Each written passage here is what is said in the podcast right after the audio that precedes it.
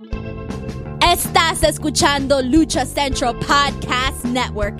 Y ahora, luchacentral.com presenta Lucha Central Weekly en español. Amigos de luchacentral.com, sean bienvenidos a la segunda emisión de Lucha Central Weekly en español. Yo soy su anfitrión Pep Carrera y tengo el placer de presentar desde Ciudad de México a estos increíbles invitados. Primero las damas, como diría el Tuca Ferretti, Mónica Centellito Ochoa, corresponsal de luchacentral.com en Ciudad de México. Bienvenida. Hola amigos, ¿cómo están? Pues yo estoy muy, muy emocionada de aparecer en este segundo episodio de Lucha Central Weekly a ver qué tal resulta. Gracias, Pep, por invitarme. Y pues aquí estoy para hablar de lo que más amamos, la lucha. Así es, la primera emisión no pudiste estar por problemas técnicos, afortunadamente ya estás aquí con nosotros. Y también tengo el gusto de presentar nuevamente a nuestro invitado especial, a Joaquín Valencia de Contacto Informativo. Bienvenido, Joaquín. Gracias, Pep. Hola, ¿qué tal? Un gusto saludarte. También a Mónica, que bueno, a Centillita que está en esta ocasión con nosotros. Gracias por esta oportunidad también a toda la gente de Lucha Central. Y bueno, vamos a hablar de lo más importante porque qué bueno, cada vez tenemos más información sobre este amado deporte. Algunas muy buenas noticias, otras no tanto, pero vamos justamente a desglosar en los próximos minutos esto y más. Es correcto, Joaquín. Tenemos mucha información, mucho, mucho que debatir en esta nueva etapa de luchacentral.com con su Lucha Central Podcast Network. Pero, ¿qué les parece antes de comenzar con los varios temas que tenemos a tratar este día, escuchamos un mensaje de nuestra compañera Denise Salcedo que nos tiene desde la central de Lucha Central en San Diego, California. Vamos a escucharlo. Vamos. Hola a todos, soy Denise Salcedo aquí en Lucha Central Central con un vistazo a todos los grandes espectáculos disponibles esta semana en la Lucha Central Podcast Network, donde siempre puedes encontrar cada programa por su cuenta o suscribirte al programa de la Lucha Central Podcast Network para cada espectacular en una alimentación fácil. Las cosas comienzan esta semana el lunes 18 de mayo con el primer episodio de The Mask Cast con dos hermanos lucha. Descubre quiénes son estos hermanos locos que recolectan máscaras, un desglose de los tipos de máscaras que puedes recolectar y algunos consejos sobre la autenticación de máscaras utilizados en el cuadrilátero. Todo esto y mucho más en el primer episodio de Mass Cast. El martes trae el debut de otro nuevo espectáculo, aunque este puede ser familiar para los fanáticos de la lucha.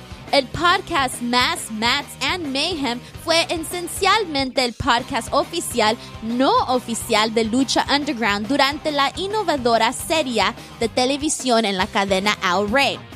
Ahora, la pandilla vuelve a estar aquí exclusivamente en la Lucha Central Podcast Network mientras regresan al episodio 1 del programa y cada semana llevan a los oyentes episodio por episodio, no solo a través de lo que sucedió en ese momento, sino también a las nuevas perspectivas obtenidas por comprensión retrospectiva. Espere invitados en el programa de vez en cuando también y no te lo pierdas.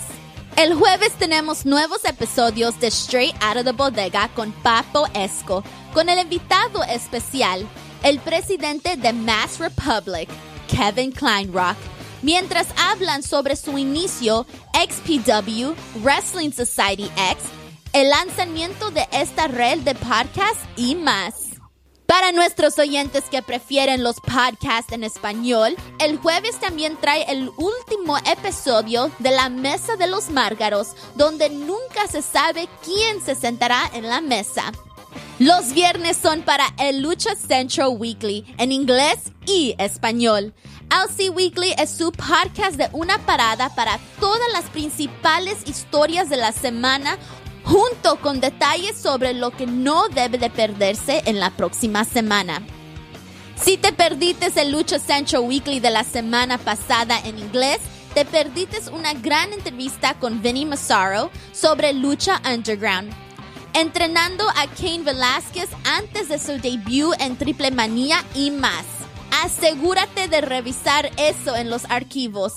Y finalmente, el próximo lunes por la mañana, no se pierda el debut de podcast Business of the Business, donde los oyentes obtendrán una perspectiva interna sobre lo que implica traer a los fanáticos la mercancía con licencia oficial de sus luchadores y luchadoras profesionales favoritos. Las entrevistas con artistas, compañías de mercancía y ejecutivos de lucha libre te llevan al proceso como nunca antes. Asegúrate de suscribirte y seguir todas tus series favoritas de Lucha Central Network en tus plataformas de podcast favoritas. Y asegúrate de calificar y comentar para ayudar a más fanáticos a encontrar los programas que amas. Por ahora, esta es Denise Salcedo despidiéndose de Lucha Central Central. Que tengas una buena semana. Muchas gracias, Denise. Un saludo hasta San Diego. Bueno, muchachos, ¿qué les parece si iniciamos esta semana con un tema muy interesante y que ha hecho pues hablar por los últimos 28 años de una, una compañía que ha dado mucho de hablar? Me refiero al 28 aniversario de Lucha Libre AAA el cual se llevó a cabo este 15 de mayo. Pero un dato interesante, la empresa se fundó el 7 de mayo. No, ese es un dato muy, muy interesante que tal vez a lo mejor eh, pues varias personas no sabían, eh, pero pues es, es, muy grato ver que esa empresa que tal vez creyeron que no iba a funcionar o que, o que no iba a tener éxito haya llegado hasta aquí, siendo pues yo diría que una de las más importantes de lucha libre a nivel mundial. Sí, es una, eh, recuerdo eh, declaraciones de la Parca, en paz descanse en diferentes ocasiones, que decía a AAA nadie, o bueno, muy pocos, les da, le daban mucho tiempo de vida, a lo mejor decían, esto va a durar dos, tres meses, y oh sorpresa, ya lleva 28 años, felicidades a la empresa que desde su fundación ha estado rodeada en polémica, por eh, toda la, eh, quizá por cómo se conformó, cómo, los, cómo ciertos luchadores que estaban en un gran momento eh, acompañaron a Antonio Peña en esa nueva aventura en 1992 y van, vienen, se han, han, nacido grandes estrellas, crearon un estilo que, insisto, ha sido criticado por muchos años, de que si son la copia de tal, que si hacen esto, que si eso ya no es lucha libre. Pusieron, para bien o mal, su estilo, y es un estilo que sigue perdurando y que hoy en día ha mejorado su producto, que también entiende que esto ya es un deporte espectáculo y que ya tiene gran proyección a nivel internacional y ha tenido alianzas con empresas grandes, ¿no? Ya hablamos de la antigua WWF en, eh, a finales de los 90, hoy en día con, o bueno, recientemente con TNA, ahora Impact Wrestling y ahora All Elite Wrestling, también con empresas de, en Japón, en fin, Aquí de verdad eh, sí se está haciendo, se están haciendo bien las cosas, entienden su negocio, aunque desde luego hay gente que, que no comparte el estilo o, el producto que ofrece Lucha Libre AAA. Es correcto, Joaquín, para, para todo tipo de gente hay, hay, todo, hay gustos para todo, hay gente que le gusta el Consejo Mundial, gente que ama AAA, hay gente que solo ve lucha libre independiente, pero algo interesante o más, o más bien importante de recalcar es que AAA siempre ha estado rodeado, perdón, de, la polémica. Desde su nacimiento fue polémico, porque vamos a hacer un poquito de, memoria para todas aquellas personas que pues no, no, no, no sepan esta parte de la historia o más bien no la recuerden muy bien o más bien no quieran recordarla. Eh, AAA nace a raíz de pues los problemas, se puede decir, em, pues diferencias que Antonio Peña tenía como um, siendo parte de la mesa directiva de, del Consejo Mundial, era, él era parte, si no me equivoco, de prensa y relaciones públicas, y el programador de ese entonces era Juan Herrera. Y pues a, los lúteros le gustaba más el estilo conservador de, Herrera, es decir, seguir con la tradición de, pues que, se, que iniciaron en 1933 con, con don Salvador Lutero González. Pero eh, Peña estaba refrescando la lucha libre desde la Arena México, pero en la propia Arena México pues como que lo, lo, lo detenían, lo, lo reprimían, por así decirlo. Lo, limitaban. Exactamente. Una de las, de las grandes hazañas que se le puede pues mencionar a Antonio Peña fue concretar el duelo de máscaras entre el Rayo de Jalisco y Cien Caras. Y seamos sinceros, o más bien honestos, el duelo es recordado por el guitarrazo. Nadie se acuerda cómo ganó el Rayo, nadie se acuerda de algún, de algún momento en especial dentro de la lucha. No, todos, todos nos acordamos solamente del guitarrazo. Y todo ese show empezó desde el famoso guitarrazo. Exactamente. Eh, este, todo el show desde la, desde la firma del contrato. ¿Quién sale en la foto, señores? Antonio Peña. Sale en, es el que, el que sale haciendo todo la faramaya, bueno, no faramaya, pero sale haciendo todo el espectáculo de, de la firma. Se concreta la lucha. Esto es a principios de los 90. Pero al, al no tener la libertad creativa que él quisiera tener, pues decide unirse con Televisa para formar una nueva empresa, porque exactamente este Antonio Peña aprovechó todas las relaciones que había creado durante todos los años y el poder acumulado dentro de la empresa y la confianza que le tenían pues muchas superestrellas. Y, y el 7 de mayo de 1992 en la Ciudad de México llevó a cabo una conferencia de prensa donde dio a conocer la nueva empresa Lucha Libre AAA junto a Televisa, que Televisa fue el dueño original de esta empresa. Ya después una crisis económica a, mediados de los 90, si no me equivoco, por 96, 95. 94. Sí, sí, por ese entonces, este, provoca que pues, Televisa tenga, ya nos esté interesando en tener una empresa y es donde Antonio Peña aprovechó para comprar todas las acciones de, de Televisa como, pues, como dueña, convertirse el dueño al 100% y pues ah, tenemos 28 años. Una de las leyendas que se cuenta sobre esta empresa, sobre su fundación, es de que, y esto lo dicen todos los involucrados, ¿no? O sea, otra gente dice que es mentira, otra gente dice que solo es una leyenda para darse fama, que les, les daban seis meses de vida. De seis meses se convirtieron en 28 años. ¿Qué hemos tenido durante estos 28 años? Joaquín lo menciona, alianzas, eh, también hemos tenido creación de personajes, eh, magnos eventos, momentos que se han quedado pues en la memoria colectiva de los amantes de este deporte espectáculo y no solamente de, de, la lucha libre, sino de la cultura en general. Uno de los momentos pues que mucha gente recuerda de AAA es la lucha entre los gemelos Brennan, los reporteros de Duro y Directo, este, este noticiero de Televisa también noventero, contra Pentagón y Abismo. Es uno de los momentos más polémicos de la televisión mexicana, pero también uno de los más recordados, tanto en la cultura popular como en la cultura luchística mexicana. O cómo olvidar la boda de Lady Apache con Electroshock. Exactamente. Cómo olvidar eh, todo ese drama que hubo entre la familia de los Apache con Billy Boy. Ah, e, en, 2006 esa fue la mejor. Era, mis domingos eran geniales por el drama de los, de los, de los Apache. Perdónenme que te haya interrumpido, pero era genial ver esa historia, cómo se concreta, este, ¿cómo se llama el personaje que usó Billy Boy en ese entonces para eh, eh, tenías que ser el mascarolo, se desenmascara en medio del ring. Ah, ¿Cómo se llamaba el personaje de Billy Boy? Alfa. Alfa, sí, no, no, no. Esa, eh, porque esa fue una novela totalmente y fue genial. Incluso un momento estuvo polémico. buenísimo, o sea, estuvo buenísimo. hasta la tumba tuvo que llegar Billy Boy. Exacto.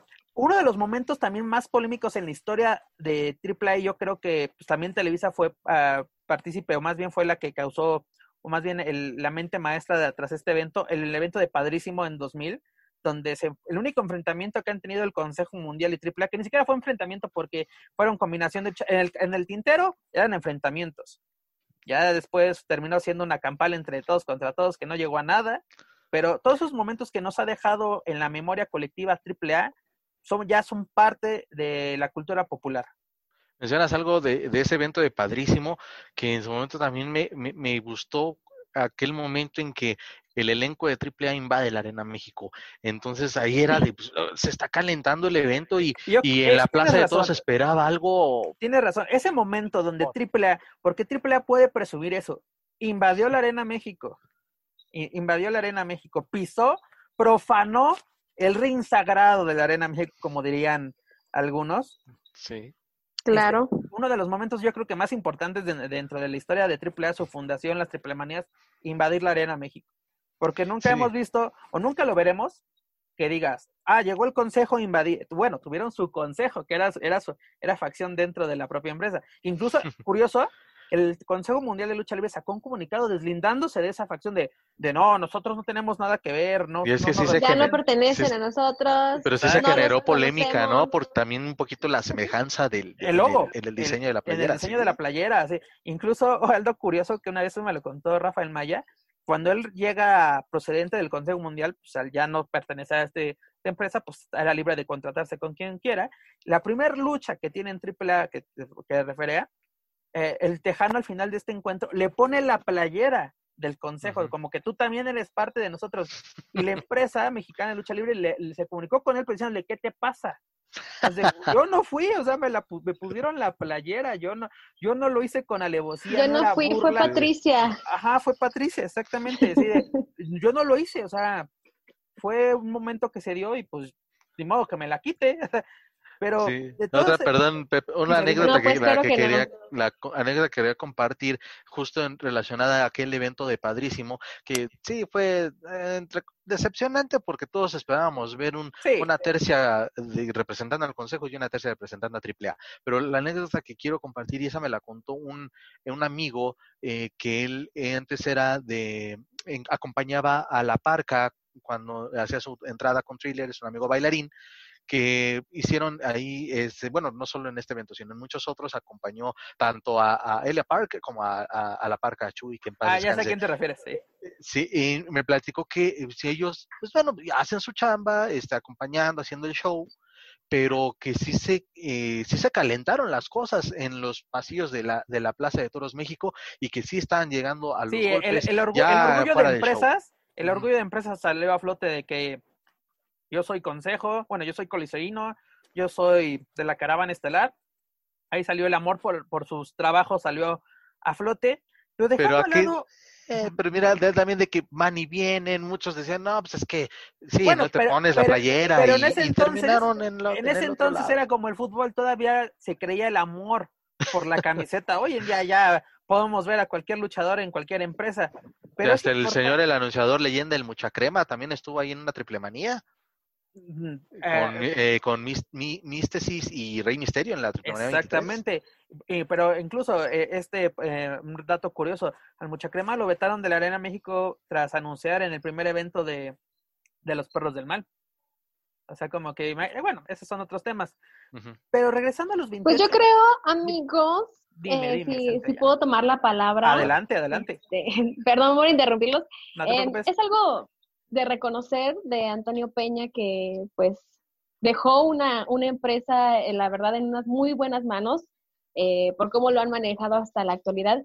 Pero esas ideas, como ustedes lo mencionaban hace algunos momentos, es algo que tal vez no se atrevían eh, o no se atreven a lo mejor en, en otras empresas porque, como lo mencionó Joaquín, de que se parece el estilo a tal y todo.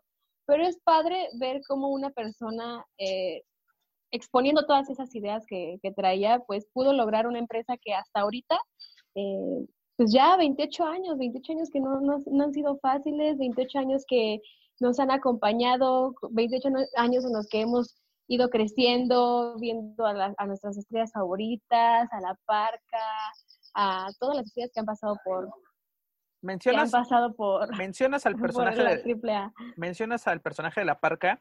Es importante lo que pasó con AAA durante estos Es 28 años. icónico de y AAA. sobre todo, sobre todo en su, en su nacimiento, es porque eh, AAA se funda con lo mejor de la lucha libre mexicana. Tenemos al perro aguayo, el fantasma, Máscara Sagrada, Octagón, los Dinamita, Dinamita. Fuerza Guerrera, este, y vimos el surgimiento de personajes como La Parca, este, Winners, que después se convirtió en abismo, el gran abismo negro, Abismo Negro. este, la llegada de, de Psicosis y Rey Misterio al centro del país. Ellos luchaban en Tijuana y en el área de San Diego. Estos jóvenes que eran totalmente desconocidos llegan en julio del 92 a, a, a, a AAA de la mano de, de Conan. Y pues tuvimos el surgimiento de grandes estrellas, grandes personajes que hoy en día son superestrellas, no solamente de lucha libre AAA, sino a nivel mundial. Tan simple es el caso Claro de sí. Conan, cómo brilló en Estados Unidos, de AAA dio el salto a ECW, de ahí a WCW, a WWE, bueno, a WWE, ese no nunca llegó porque pues, problemas ajenos, pero también estuvo en un principio, pero eso era parte del consejo, es otra, otra historia. Pero grandes estrellas, y el, más, el ejemplo más claro, Rey Misterio. Donde se pare Rey Misterio, lo conocen a nivel mundial. y eso, y, su y su trayectoria en AAA lo ayudó a su primer viaje a Japón su primer viaje a Estados Unidos, así ya fuera de, del estado de California, llegando a, a Pensilvania, principalmente a la ciudad de, de Filadelfia con la ECW. Ahí se, eh, iba, e incluso hay luchas donde él salía con un zarape con las siglas de AAA, él iba representando a AAA. Su primer viaje a Japón, en, eh, si no me equivoco, fue para la Super J Cup, que era organizada por Michinoku, no me acuerdo bien quién la organizó en esa ocasión, no, no la organizó ni Japón. Ahorita se me, se me va el dato concreto. O sea, iba representando a AAA. Si ustedes ven los videos, abajo, incluso aunque estén en japonés, el, dice AAA, así de Rey Misterio, ¿de qué empresa? AAA. de AAA. E, esto, esto es muy, muy, muy interesante de que pues AAA ha sido semillero de grandes estrellas y bueno, también grandes polémicas, ¿no? Con, con todos los personajes, el problema de las parcas, este, pues eh, con Máscara Sagrada, con, con, todos estos grandes personajes que han salido, pero la proyección que han tenido muchas estrellas, hoy en día lo vemos con pues, eh, grandes ejemplos ah, de hace 10 años, podemos decir, ¿quién iba a pensar que Psycho Clown iba a ser la, la superestrella que e, es hoy en día? Así, esa facción que debutó en la Plaza de Toros de Chilpancingo Guerrero, nadie se imaginó que eh, e, ellos encabezarían, o por lo menos Psycho, dos, dos triple manías. Llegaría tan lejos, sí. Llegaría tan lejos. Este, Lady Shani, o sea, la evolución de su personaje de, Lady Sexy, uh, Sexy Lady, perdón, a, Lady Shani, eh, eh, la, la, llegada de la Hiedra. O sea, y, algo muy interesante ahorita que estoy hablando de, de, de mujeres, es que desde el 99, Triple A le ha dado pues mucho seguimiento o mucho auge a la división femenil. O sea, ellos nunca han dejado de creer en, en, pues ahora sí, en el poder femenino. Tal vez mm, al principio no de buena manera, muchos no nos, no, no nos gustaron, no, no, les gustaron las historias que, cómo se manejaron, pero vimos también el, el crecimiento, o más bien la llegada de grandes luchadoras. Pues un claro ejemplo también, Centella, pues ahora sí, motivo de orgullo, tu señora madre se dio a conocer en la división femenil de lucha libre AAA. Claro que sí, ella siempre lo menciona, ella siempre está, ha estado agradecida y lo estará, estará muy agradecida con AAA porque ahí se hizo, Estrellita se hizo un AAA, eh, Estrellita se dio a conocer en AAA y pues fue parte del elenco femenil de oro, yo diría, de... La época dorada, exactamente. Y a ver, y a ver qué día regresa, ¿no? A ver si un día que me haga, ya me haga caso por fin de regresar a AAA oh. y por fin llevarse el Reina de Reinas, porque es, es algo que tiene pendiente en su carrera, ¿eh? Yo siempre se lo digo. Tiene el, tiene el, el, tiene dos pendientes, ya tiene, ya, ya ella, ella merece ser reina de reinas. Ella primero tiene, tiene que ser campeona mundial del Consejo Mundial y ya después, para yo creo que para el final de su carrera, o como ella quiera, nunca, yo digo que cada quien decide su, su futuro, pero ser el reina de reinas. Pero es importante cómo, cómo la evolución que ha tenido AAA eh, con la división femenil, con la división de parejas, de tríos, incluso en AAA se dio mucho de, de, los de los relevos atómicos y luego los relevos atómicos de locura. Este auge que tuvieron las luchas de, de ocho, bueno, de cuatro contra cuatro para que sean ocho eh, en el ring, como serían los 8-8 mm, tag team match. Este, eh, eh, Triple A les dio este, este auge. El campeonato, pues ahora sí, nacional atómico tuvo su auge en esta, en esta empresa. Y la evolución ha sido constante. Triple A desde su fundación tenía eso, pues ahora sí, son, son los cimientos de esta empresa, ¿no? La evolución es constante y el cambio es bueno ¿Y qué tenemos hoy en día? Una empresa sólida, una empresa internacional, una empresa con alianzas y pues sobre todo eh, grandes proyectos, mm, lo, eh, dígase torneos internacionales como son las tres ediciones que tiene de la eh, Lucha Libre World Cup, donde ya se llevó a cabo dos ediciones aquí en México, ya se llegó a Japón, por, por X o Y razón no se, no se ha podido dar seguimiento, más seguimiento a este, a este torneo, pero yo creo que AAA nos ha acercado a estrellas, a nacientes estrellas e estrellas internacionales. Lo vemos desde la primera triple manía con este Jake Roberts, así eh, su rivalidad con, con Conan. Eh, hoy en día podemos ver a superestrellas como Kenny Omega, los Young Bucks, y próximamente podemos, no sé, ver a Le Champion en Triple Manía. Ojalá, oye. Dios nos oiga. Vendo, vendo, mi alma para que venga Jericho a luchar a Triple A. A Triple A. Estaría bueno porque Triple A, en Triple A han pasado, como ya mencionaste, estrellas. También recordemos a Eddie Guerrero. Eddie Guerrero. A Elia Park. Eh, a muchas estrellas que, que, han hecho historia internacional, que han pasado por, por esta empresa, pues que la verdad tal vez no, no tiene tantos años como el Consejo Mundial de Lucha Libre, pero sin duda alguna es muy, muy prestigiada.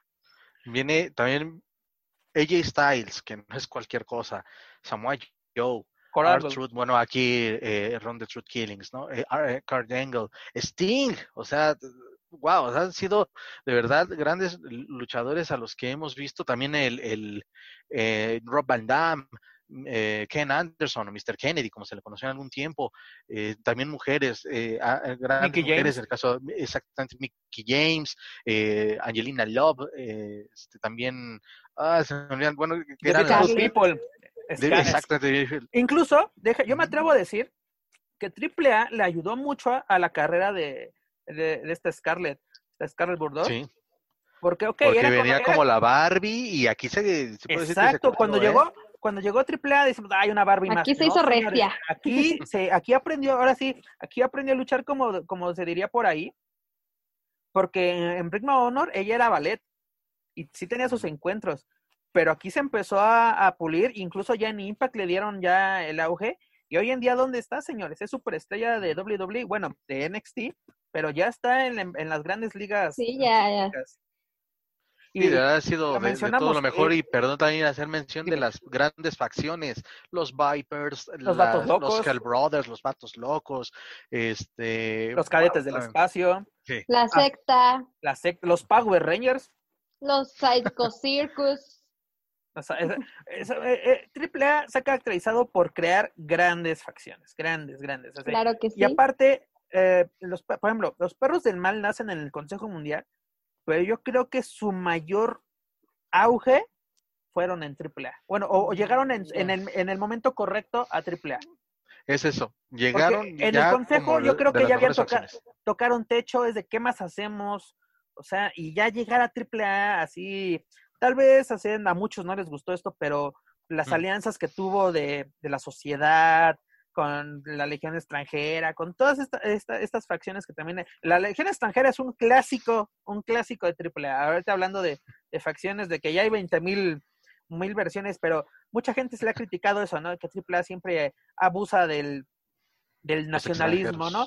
Así de que, ah, el, el, el, extranjero que viene a insultarnos, a mentarnos tortillas. Eso lo vemos todo incluso en la Arena México en el recuerdo San Y con, con gente que no es extranjera, como podemos recordarlo con Pierrot Muñoz. Ah, exacto, que pues, era, así, nos decían que era también de Puerto Rico como, como, como Norberto Salgado, que saludos hasta Cuernavaca. Pero esta, esta empresa ha evolucionado para bien, para mal, buena o mala, eh, ha sido polémica desde su, desde, desde su fundación, pero algo interesante, en 2006 mm, fallece Antonio Peña. Muchos pensaban, yo me incluyo, yo teniendo 16 años en ese entonces, pensé que AAA se acababa, ¿no? Porque él era el alma de esta empresa y Centella lo dijo mm, hace unos instantes, quedó en buenas manos. A, la mala han aprendido a llevar este negocio, creo yo. Así la, la familia Roldán Peña ha sabido sacar esta empresa a flote y yo creo que han concretado o están concretando el sueño de Antonio Peña de convertirla en una empresa internacional, ¿no? Porque era una empresa bien posicionada a nivel nacional, pero poco a poco y sobre todo en los últimos años, yo me atrevo a decir en los últimos tres años, AAA ha luchado y ha trabajado para posicionarse no solo en México, a nivel internacional. Se ve en Japón, se ve en Estados Unidos, se ve en Europa y se ve en toda Latinoamérica. Ah, sus en Colombia también. en Colombia los aman. O sea, su, alianza con el canal Space, este de cable, les, le ha servido para, para posicionarse. Para darse a conocer en Sudamérica. exactamente, el público, la gente ama la lucha libre mexicana en todo el mundo, o me atrevo a decir que casi en todo el mundo. Perdóneme. Pero estas alianzas estratégicas que ha tenido AAA en sus últimos años con Twitch, con Space, y en los últimos dos años con, con TV Azteca, le, ha ayudado a llegar a más, a más público y, y pues ahora sí ha, sabido agarrar al, fan casual y convertirlo en su fan, ¿no? Porque muchos muchos dirán, AAA no es lucha libre, es lucha libre, es un, e, ellos son deporte, espectáculo puro, señores. Así, uno para qué va a, la lucha libre, a las funciones de lucha libre, a entretenerse, a divertirse. Y AAA de, de buena o mala manera lo hace cada ocho días en televisión, en eventos en vivo. Y pues últimamente sus, sus estrategias digitales, la manera que maneja sus redes sociales, YouTube, Instagram, Facebook, no, no, no hay un día que no te den algo nuevo. Ya no es solamente la entrevista por hacerla. Podemos ver a las superestrellas de AAA en, en, en, televisión nacional, no solamente en funciones de AAA, sino en programas. Y eso ayuda a crear nueva, pues nueva afición, porque puede ser, ay, estos no son los de la lucha libre, ah, o, o, ya los viste en un programa y después al verlos en otro programa es de, ah, pues mira, son ellos, y ya cuando le cambies y, y veas una función programada es de, ah, yo, yo vi a Shani en la tele, yo vi a Psycho Clown en la tele, yo vi a Murder en la, en la tele, yo vi a Dave de Clown en la tele, quiero conocerlo. Triple A ha sabido posicionar su, su producto y, y, crear nuevos fans, porque, pues debemos decir, los grandes fans de AAA somos los niños de los 90, los que crecimos viendo luchas de AAA, porque mucha gente, ya que era, pues ahora sí, de 30 años en adelante, cuando nace AAA no le gustaba, ¿por qué? Porque iba en contra de lo que habían, de lo que habían visto, ¿no? Y Déjame comentarles rápidamente. Muchos dicen, el toreo fue lo más grande que ha existido en la lucha libre. Sí, señores, ahí se dieron grandes combates, grandes máscaras, grandes estrellas. Pero el problema, ¿sabes cuál fue el problema del toreo? La repetición.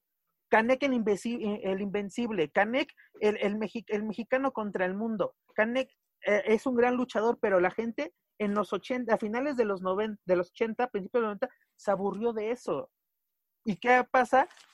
Lo mismo en el Consejo Mundial, la gente estaba aburrida de ver lo mismo, llega a AAA y es un boom. Tal vez el, la crisis del 95 afecta a AAA y por eso se viene, viene la desbandada de luchadores a Estados Unidos, porque pues aquí no se les podía ya garantizar un sueldo, pero AAA, con todo lo que ha pasado, desbandadas, este, problemas económicos nacionales, internacionales, porque AAA el otro día Dorian lo decía en una plática, ha sobrevivido dos crisis económicas fuertes, la del 95 y la del 2009, la del 2008. Ahí así de que, ¿cómo le vamos a pagar a nuestros luchadores? Y ha salido adelante porque hay que hacer alianzas estratégicas. Claro que sí, definitivamente nació, nació, perdón, perdón Joaquín, nació para, para triunfar y eso hay que reconocerlo de AAA que en la actualidad ha sabido pues aprovechar las nuevas tecnologías también para llegar a todo tipo de público. No, seamos este, sinceros y realistas, ya casi nadie ve televisión, pero lo bueno de AAA es que nos ofrece eventos en vivo a través de Twitch, sea Rey de Reyes, Verano de Escándalo, Triple Manía, Héroes Inmortales, Guerra de Titanes, lo transmiten en vivo por Twitch y también lo pasan después en televisión en TV Azteca, en Space. Eh, es impresionante todo el alcance que está teniendo AAA ahora porque se ha sabido adaptar a las nuevas generaciones y no ha dejado de innovar, que es lo que yo siento que ha, posicionado a AAA en el lugar en el que está ahorita. Y por ejemplo, hoy en día, con todo, con esta pandemia que estamos viviendo actualmente a nivel mundial, esta crisis sanitaria, AAA no, no, no se quedó de brazos cruzados y hizo un torneo así vía, vía Facebook y YouTube este, en YouTube sí, ya, ya, no, ya termina, eh, termina este torneo el que hemos estado hablando. Bueno, hablamos la semana pasada, me refiero al de Lucha Fighter. Pero en, redes sociales, digo, sigue innovando, o, no innovando, pero sigue, sigue activa. Sacó un programa especial de, pues ahora sí, de los encuentros que han tenido Kenny Omega y, y Laredo rumbo a Rey de Reyes, porque recordemos que este evento que está, está pospuesto por esta por esta pandemia. Pero exacto, AAA no se queda sentada, ellos siguen trabajando y siguen generando pues entretenimiento para la gente, porque ese es el fin de cualquier función de lucha libre, entretener a la gente. Claro. Sí, solo para redondear, ahorita que mencionaste Omega, Laredo, Laredo Kid, me estaba acordando o tratando de acordar de grandes luchas, eh, me quedo, y me me acuerdo mucho de aquella Triple Manía 18, en donde Conan estaba como comentarista también, y estaban Dr. Wagner y el Wagner Jr. y Electroshock eh, por, el, por el megacampeonato. La gente hubo un momento en que empieza a abuchear lo que estaban viendo en el cuadrilátero. Cuando Conan dice en micrófono, no entiendo a la gente, eh, piden lucha, lucha de calidad, piden lucha clásica, y ahorita que se las están dando, lo abuchean. Si tú abucheas esto, entonces no conoces de lucha libre. Eso se da en todas las arenas, no solo en AAA. No, sí, pero, lo curioso es de que la tan criticada, que, Ah, la tan criticada te da entonces, ok, mi, mi elenco o el elenco que está ahorita aquí también te puede dar esa, esa calidad de lucha y cuando te la dan lo abucheas, entonces pues sí, mm, lo que siempre se ha dicho, no, nunca se le va a dar gusto a toda la gente, pero es, es cuestión de, insisto, de todos los gustos y hay también desde que lo extremo, que este, los relevos mixtos, que la división femenina que también es muy recia, eh, la división de parejas, en fin, muchas modalidades, pero también, aunque casi no se vea, cuando son luchas mano a mano sin que nadie se meta, son luchas muy buenas. También acuerdo esa de Mesías contra Wagner un año anterior entre ah, 17 que para mí esa fue lucha yo no sé la mejor ¿por qué no tiene cinco estrellas? Porque eh, el dato curioso por el Western Observer, AAA es la única empresa mexicana que tiene lucha de cinco estrellas. Eh, déjenme decirles para que luego no vengan. Tal, mucha gente cuando le conviene hace caso al Western Observer, cuando no, Sí. hace co- ah, no, no, no, no me conviene. Pero para, pero para finalizar, perdón, es, este reencuentro de 28 años de lucha libre AAA, ¿cuál ha sido la lucha o las luchas que lo han ma- los, los han marcado? Centellita. A mí me ha marcado la del cibernético contra la parca. La verdad, fue El máscara contra máscara. eh, creo que una lucha muy, sí, sí, claro que sí. Fue creo una lucha muy recia. Eh, yo creo que ahí también fue donde despuntó muchísimo la carrera de la parca.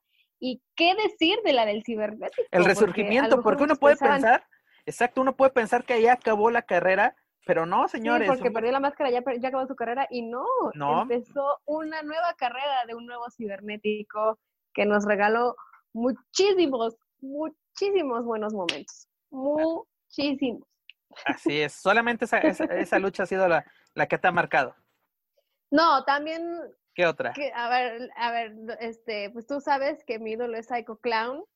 Entonces, eh, La fan número la uno. primera vez, soy su fan número uno, soy totalmente payasa.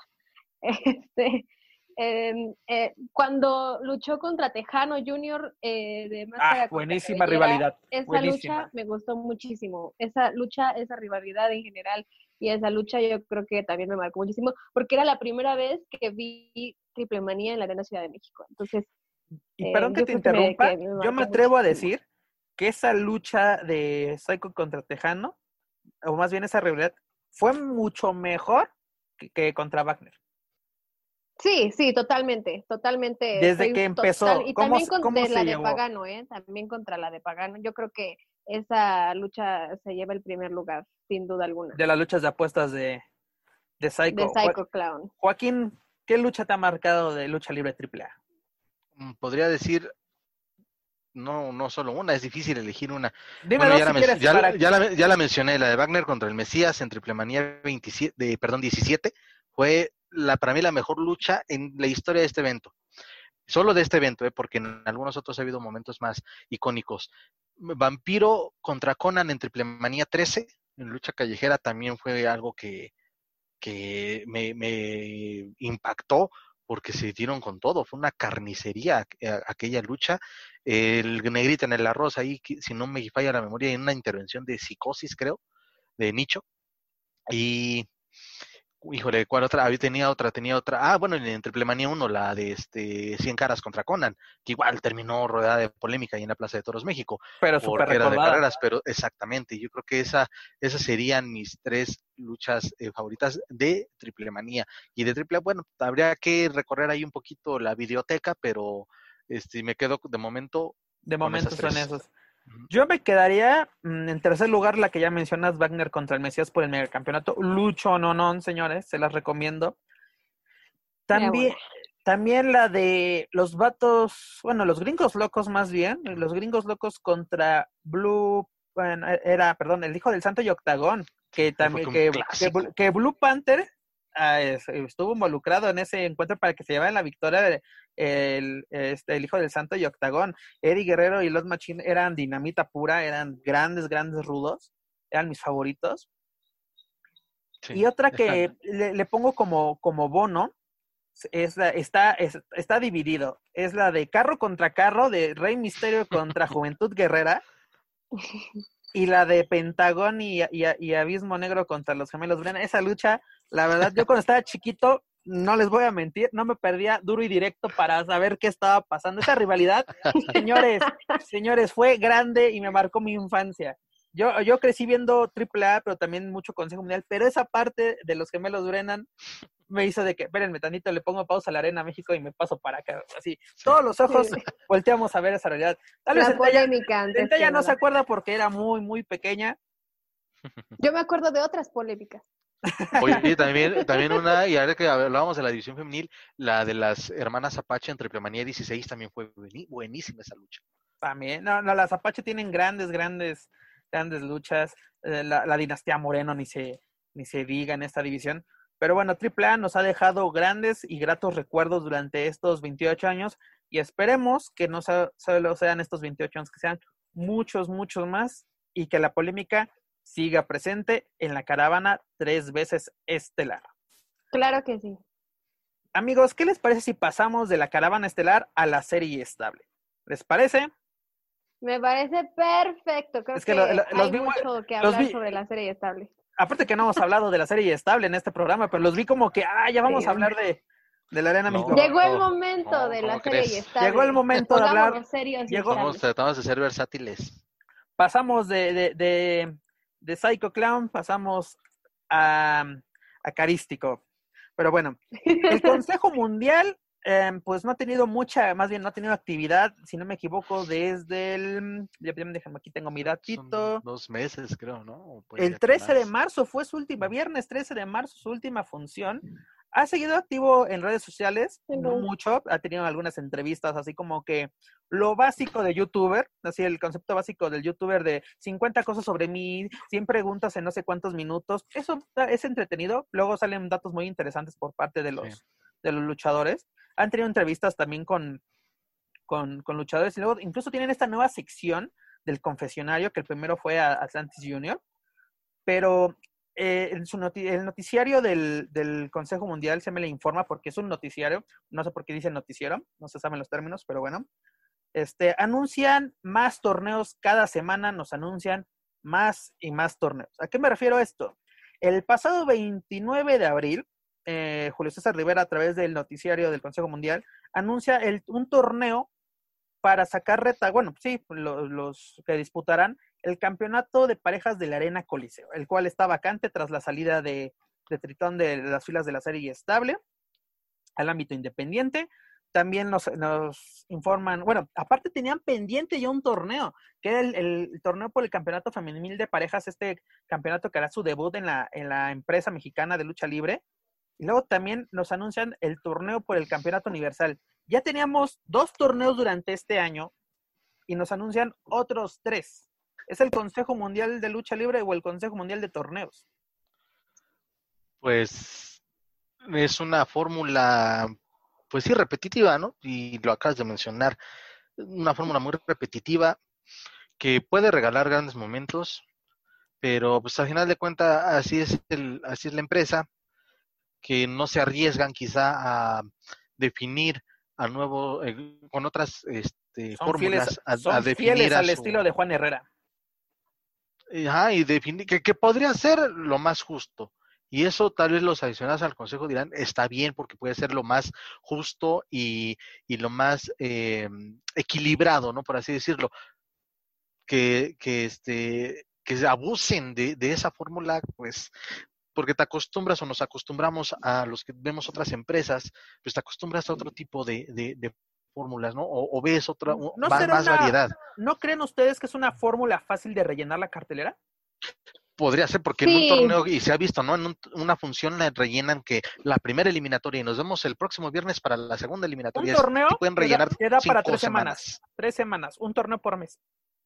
Tres semanas Sinceramente, em, yo creo que no es por, por hablar mal de la empresa, al contrario, es una empresa muy, muy respetable, no por nada tiene pues la edad que tiene esa empresa, pero yo creo que sí, como lo mencionas Pep, en mi opinión sería eso, eh, tratar de rellenar las carteleras, no, no creo que, que, sea algo que se merezca el público de CMLL, la verdad, creo que CMLL sin duda tiene muchísimo que ofrecer. Más bien el público talento. ¿no? El, el, el, el, fan hardcore, el fan que está semana tras semana viendo las funciones de la Puebla, de Guadalajara, de, pues bueno, sí, de, toda, de, de todas estas funciones. ¿Cuántas tiene funciones a la semana del Consejo?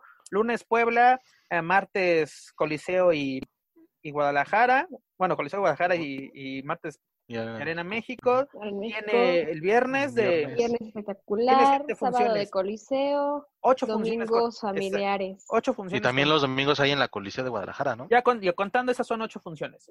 Ocho funciones. Y, y, hay personas que se las avientan, ¿eh? O sea, sacan, sacan información, sacan todo. Y eso es el fan hardcore del Consejo Mundial.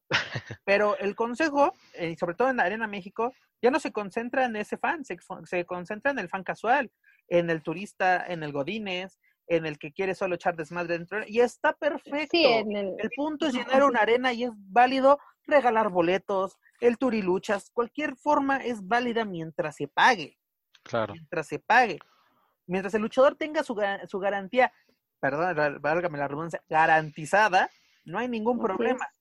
Pero a lo que me refiero, en, en, eh, la saturación de este tipo de torneos yo creo que es mala para el producto del Consejo Mundial. Tal vez para ellos es una fórmula ya pues probada de que ya, llenamos cartelera, le damos chamba a varios, pero la gente se aburre. Si, si en AAA tiene críticas y los cambios quedan, por ejemplo, con el torneo de lucha fighter, la gente no queda eh, totalmente feliz, imagínate en el Consejo Mundial, donde las cosas, perdónenme, son muy repetitivas.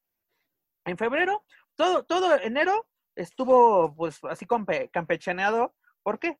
Porque mm, gran parte del elenco se fue a Fantástica Manía, esta gira por Japón, pero en febrero tuvimos el torneo nacional de parejas increíbles, el cual gana Carístico y Forastero, si no me equivoco. Y si, es, si era nacional, como ellos lo decían, no sé por qué luego dicen nacional, porque teníamos a Gilbert el Boricua y teníamos a Okomura. Si es nacional. hasta, hasta eso. Una pregunta hasta eso. Es, es, lo mismo que yo me pregunté cuando Seuxis ganó el campeonato nacional. Pero ya luego salió de que era de padres mexicanos, ya con eso se, la, se la sacó el Consejo Pero ella no es mexicana. Bueno, ese es otro, e, ese es otro, otro debate para otro programa.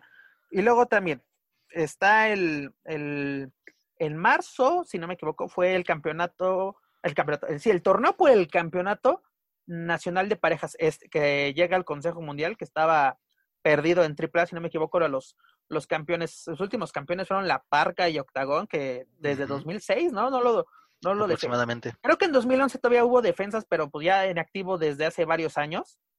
y, y, regresa al Consejo Mundial, más campeonatos, contando eh, este campeonato que, que están por estrenar el femenil de parejas, contando también los de Occidente, el Consejo Mundial tiene 29 campeonatos saturación de torneo, saturación de campeonatos. ¿Y qué beneficios tienen estos campeonatos? Bueno, estos torneos. Ok, ganan campeonatos, pero por ejemplo, el torneo universal, ganas el torneo y ¿qué te da? Mm, eh, retador, tienes una posición importante en la cartelera. Mm, es como la gran alternativa, el, el ganador de la gran alternativa, el Rocky, el novato, en este caso, su, su premio es estar en las luchas estelares por cierto tiempo, ¿no? Se puede decir que le dan un mes, ¿no? Dentro de las carteleras estelares, eh, los perdón, en, en, los, en los lugares estelares, en las carteleras, y si no, la, no lo hacen, bajan. Hay muchos que han eh, despuntado en la gran alternativa, dígase Místico, La Sombra, por mencionar, Héctor Garza, por mencionar algunos, y hay otros que la han ganado y ¿qué ha pasado con ellos? O sea, siguen, siguen igual o hasta peor. Em, e, este torneo también, te digo, saturación de torneos. ¿Qué, qué pasa con, con, esta empresa? ¿Están de acuerdo de hacer tanto torneo cada mes? No recuerdo, ustedes sáquenme de la duda, si ya lo habían anunciado el Consejo que iba a hacer tantos torneos al año. Porque antes era interesante exactamente porque era de que eh, teníamos el torneo de la leyenda de plata, ah, hay que ir. La leyenda azul, hay que ir. La gran alternativa, hay que ir. El Grand Prix, hay que ir. Son los, los, los cuatro torneos clásicos del, del Consejo Mundial. Y luego ya tienes ahí, por ejemplo, cuatro meses llenos de torneos. ¿Vas a rellenar los 12? 12 meses o 11 meses eh, de, de torneos. Pues ahí debería haber mencionas son 29 campeonatos, 8 funciones a la semana en sus distintas plazas. Quizá, digo, y, desde luego yo, ah, y súmale no, yo no tengo... y súmale torneos propios en Guadalajara y Puebla, que el Rey del Aire, que el Rey de no sé qué, o sea, hay, hay infinidad de torneos todos. Y aparte súmale el de Día de Muertos. El de Día de Muertos, el femenil, porque ya también tenemos campeonato, este, torneo por el campeonato universal femenil. O sea, ya hay una saturación. Ah, en el año, a finales del año pasado, no recuerdo bien si fue este, el, el, el femenil japonés, que tiene Dalis. O sea, ya, ya, hay una saturación y aparte es increíble el que no se le, el propio consejo no respeta los campeonatos. ¿A qué me refiero con esto? ¿Es el campeonato de parejas de la Arena Coliseo defendido en la Arena Puebla? ¿En la Arena México? ¿En Japón? Pues sí, sí esa, esa, esa, es lo que, a lo que, lo que quería tocar. Tal vez eh, tener una estrategia de, de, de que por región tengan su propio, su propio lista de campeonatos y que se defiendan solamente ahí. Y sí, bueno, los que se tengan que desplazar son los luchadores, pero ya sería. Esto es muy criticado porque hay muchas empresas hoy en día que tienen sus propios campeonatos y hay quienes se atreven, los puristas, quienes se atreven a decir, este, es que ya los campeonatos no tienen ningún valor porque nada más es de la empresa. Ok, pues acá también está ese ejemplo de que tienes más de 20 campeonatos y no en, e, en eso, en cierta forma tienen razón, porque cada, empre cada empresa, cada arena tiene sus campeonatos. Y estoy de acuerdo, pero si le das el valor, por ejemplo, los campeonatos históricos del Consejo Mundial, de la NWA, que desde los 90 por eso se crea el Consejo Mundial, no, no son avalados. Muchos campeonatos, muchos campeones de, de la NWA, bueno, de, que tuvieron ese cinturón, no fueron avalados por la NWA. ¿Por qué? Porque el Consejo Mundial ya no tenía relación. Al momento que Blue Demon Jr. Eh, es, nombrado presidente de NWA México, que quiso así de, vamos a hacer un ranking de, de, de retadores, de campeones, todo. El Consejo Mundial que, eh, se fue por la fácil, vamos a crear otros, no, ya no voy a usar tus cinturones, voy a crear mis campeonatos históricos ¿Y qué pasa? Podemos decir, esos campeonatos son de chocolate. Pero ¿sabes por qué no son de chocolate? Porque los luchadores, con los encuentros titulares que han dado, como, como han ganado y han defendido sus campeonatos, le dan su valor. Pero también hay cosas que le quitan el valor. Por ejemplo, Último Guerrero, campeón medio histórico del NWA, del, así, eh, eh, dentro del Consejo Mundial, cuando él es un peso completo. O, sí, lo, lo o, que... carístico, eh, siendo místico, ganó el campeonato nacional semicompleto cuando él es medio o welter? Sí, mira, no, no, es malo que haya muchos campeonatos, ya era lo que quería hacer. No, no, no es malo, comentar. pero que se respeten las divisiones. Eh, no, independientemente de eso, eh, igual se critican los campeonatos de la, de la arena que tú me digas o empresa, se critican porque pues, es que nada más es de ahí, perdón, pero pues, si tu propia empresa o si tú dueño de una empresa creas un campeonato, pues cómo le das prestigio, obviamente dando, eh, ofreciendo luchas al público por ese campeonato. ¿Y qué va a pasar? Pues más luchadores tal vez de fuera, oye, ese campeonato, ese campeón está este en un buen momento, pues tal vez yo me merezco una oportunidad y eso ya desde luego haces una fórmula para que puedas ofrecer una buena lucha al público que, te, que paga un boleto. Eh, eso es lo que creo yo que se debería de hacer, porque, ok, hacen, te aseguro, de los mil torneos que ya están haciendo, se van a definir a los campeones y de ahí cuándo lo van a volver a defender hasta que venga tal vez el, y eso quizá, eh, cuando venga el, aniversario, que venga el aniversario, que venga el próximo homenaje a dos leyendas, que venga el Grand Prix, que, que bueno, en el Grand Prix no, no se hace, ¿verdad? Pero es eso también. ¿Para qué tienes tantos campeonatos? Si una, como dices, Pepe, no se respetan las categorías, y dos, si nada más lo, ah, que llévatelo porque aquí ya no me cabe, pues guárdamelo tú, ¿no? Por ejemplo, AAA se deshizo de los campeonatos externos para darle exactamente el valor que se merecen sus campeonatos. Para, ¿Por qué eh, ya no tuvo el femenil? ¿Por qué ya no tuvo el de parejas? ¿Por qué ya no tuvo todos los campeonatos? AAA tenía campeonatos de todo, campeonatos. ¿Y ahora cuántos tiene? El megacampeonato, el crucero, el latinoamericano, el de Reina de Reinas. Reina de Reinas, cinco campeonatos. No, el, el, ah, de tercias. parejas El de mixtas tercias. y el de El de tercias. siete. Y el mini. Y el mini. Ahí está. Son ocho, ¿no? Ya contando el mini. Ocho. Ocho contra, contra 29. Es de, no estoy diciendo, ah, AAA lo hace mejor también, AAA tiene sus pecados en, en, en cuanto a Y lo, campeonatos. y lo que decía, ajá, que el mini está también empolvándose desde hace mucho tiempo. Eh, eh, aparte, por ejemplo, algo que le da valor a, las- a los campeonatos, yo digo, son los luchadores, que son la materia prima, siempre lo he dicho y siempre lo diré, pero los encuentros que dan, en este caso, Claro que sí. Eh, yo creo que el ponerlo. campeonato, el campeonato, a eso voy, exactamente, Centella. El campeonato que tiene más valor dentro del Consejo Mundial en los últimos años es el de peso welter. ¿Por qué? Porque ha sido defendido en Japón contra luchadores de New Japan. Lo ha, lo ha ganado Liger, lo ha ganado Bushi. O sea, Máscara, Sagra- Máscara perdón, Dorada lo, lo regresó a México.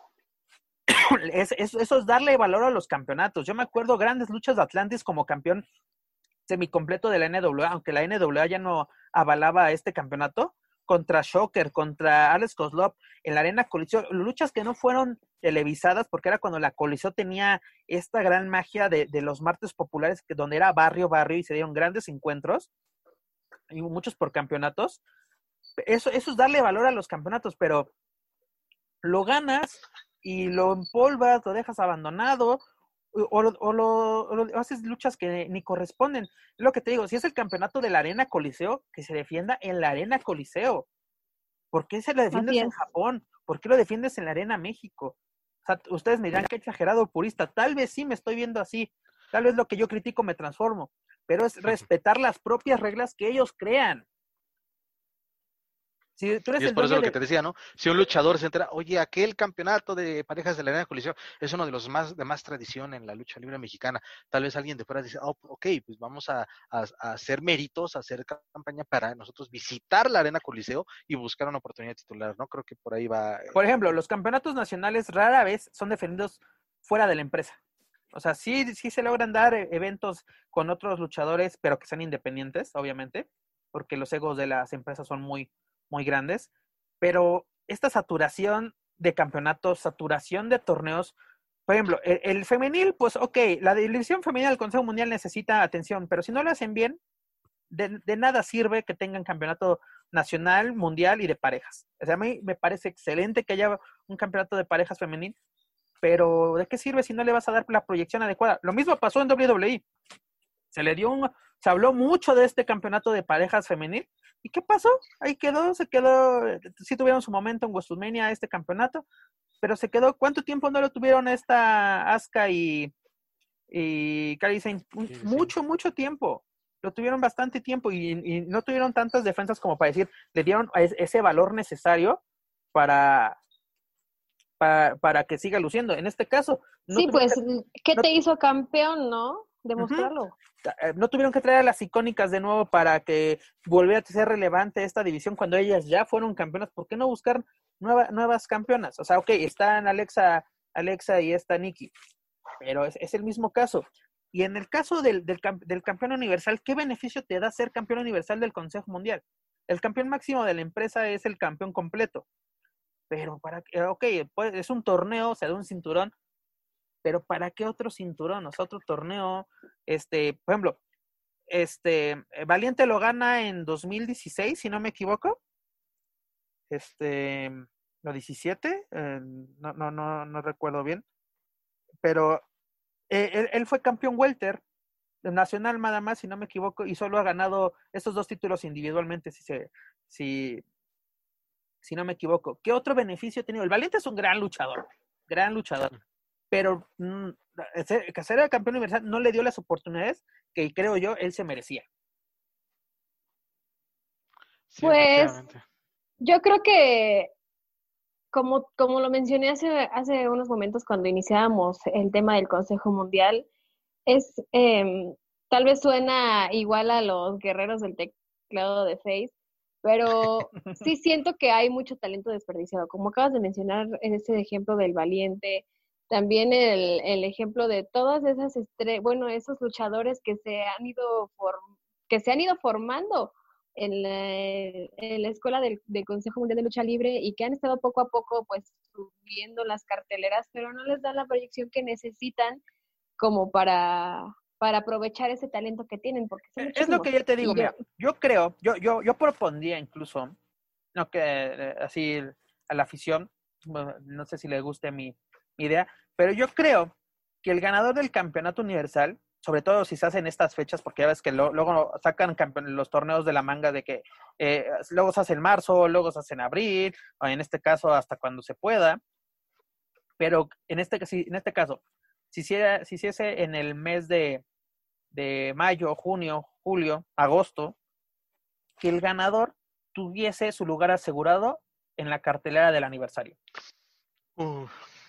Mm, a la gente desafortunadamente no se le da lo que piden y pues ah, no, claro, si, no, se hace con una rivalidad que se viene trabajando por años, pues a pesar de que la gente lo pida, aunque se hagan méritos, pues terminan ofreciéndote eh, pues sí una, una lucha de apuestas que no te esperaba. Entonces, pues, aunque es lo malo, creo yo, que no se escucha mucho la voz del aficionado en, en esta empresa y Estaría, sería lo ideal, desde luego, ¿no? Nosotros igual buscamos o damos este tipo de comentarios, pues, no sé si sean escuchados o no, pero pues es porque también como aficionados que, que, que muchos somos, pues para que mejore el espectáculo y desde luego que tengas otro boom y que tengas eh, buenas entradas cada semana.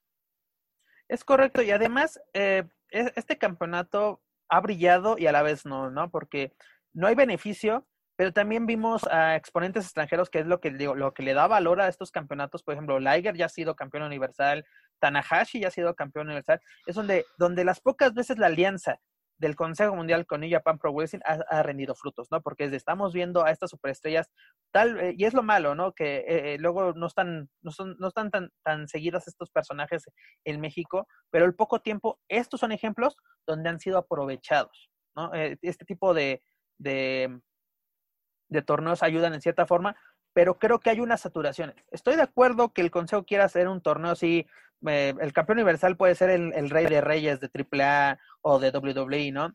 Pero si quiere tener un, torneo icónico, debe evitar la saturación de torneos. ¿Para qué? Para que la gente vaya, la gente se interese. Para que le tenga interés, exacto. Porque vamos a, eh, eh, lo ideal luego, para hacerlo fácil de que, ah, un campeón está vacante o hay que defender un campeonato, saquen un retador. Mejor tengan un ranking, señores, de quién se merece hacer esto, quién se merece ser el siguiente retador, el número uno. Vayan torneos, historia. Torneos, torneos, torneos, exactamente. En el consejo hay historias, claro que las hay. ¿Qué no se acuerdan de Pepe Pepe, la mascota de Super Porky que se la comieron? El secuestro de Aluche, eh, la rivalidad del satánico contra Último Guerrero por, por los infernales. Las historias de los de la Universidad de los Guapos eran buenísimas.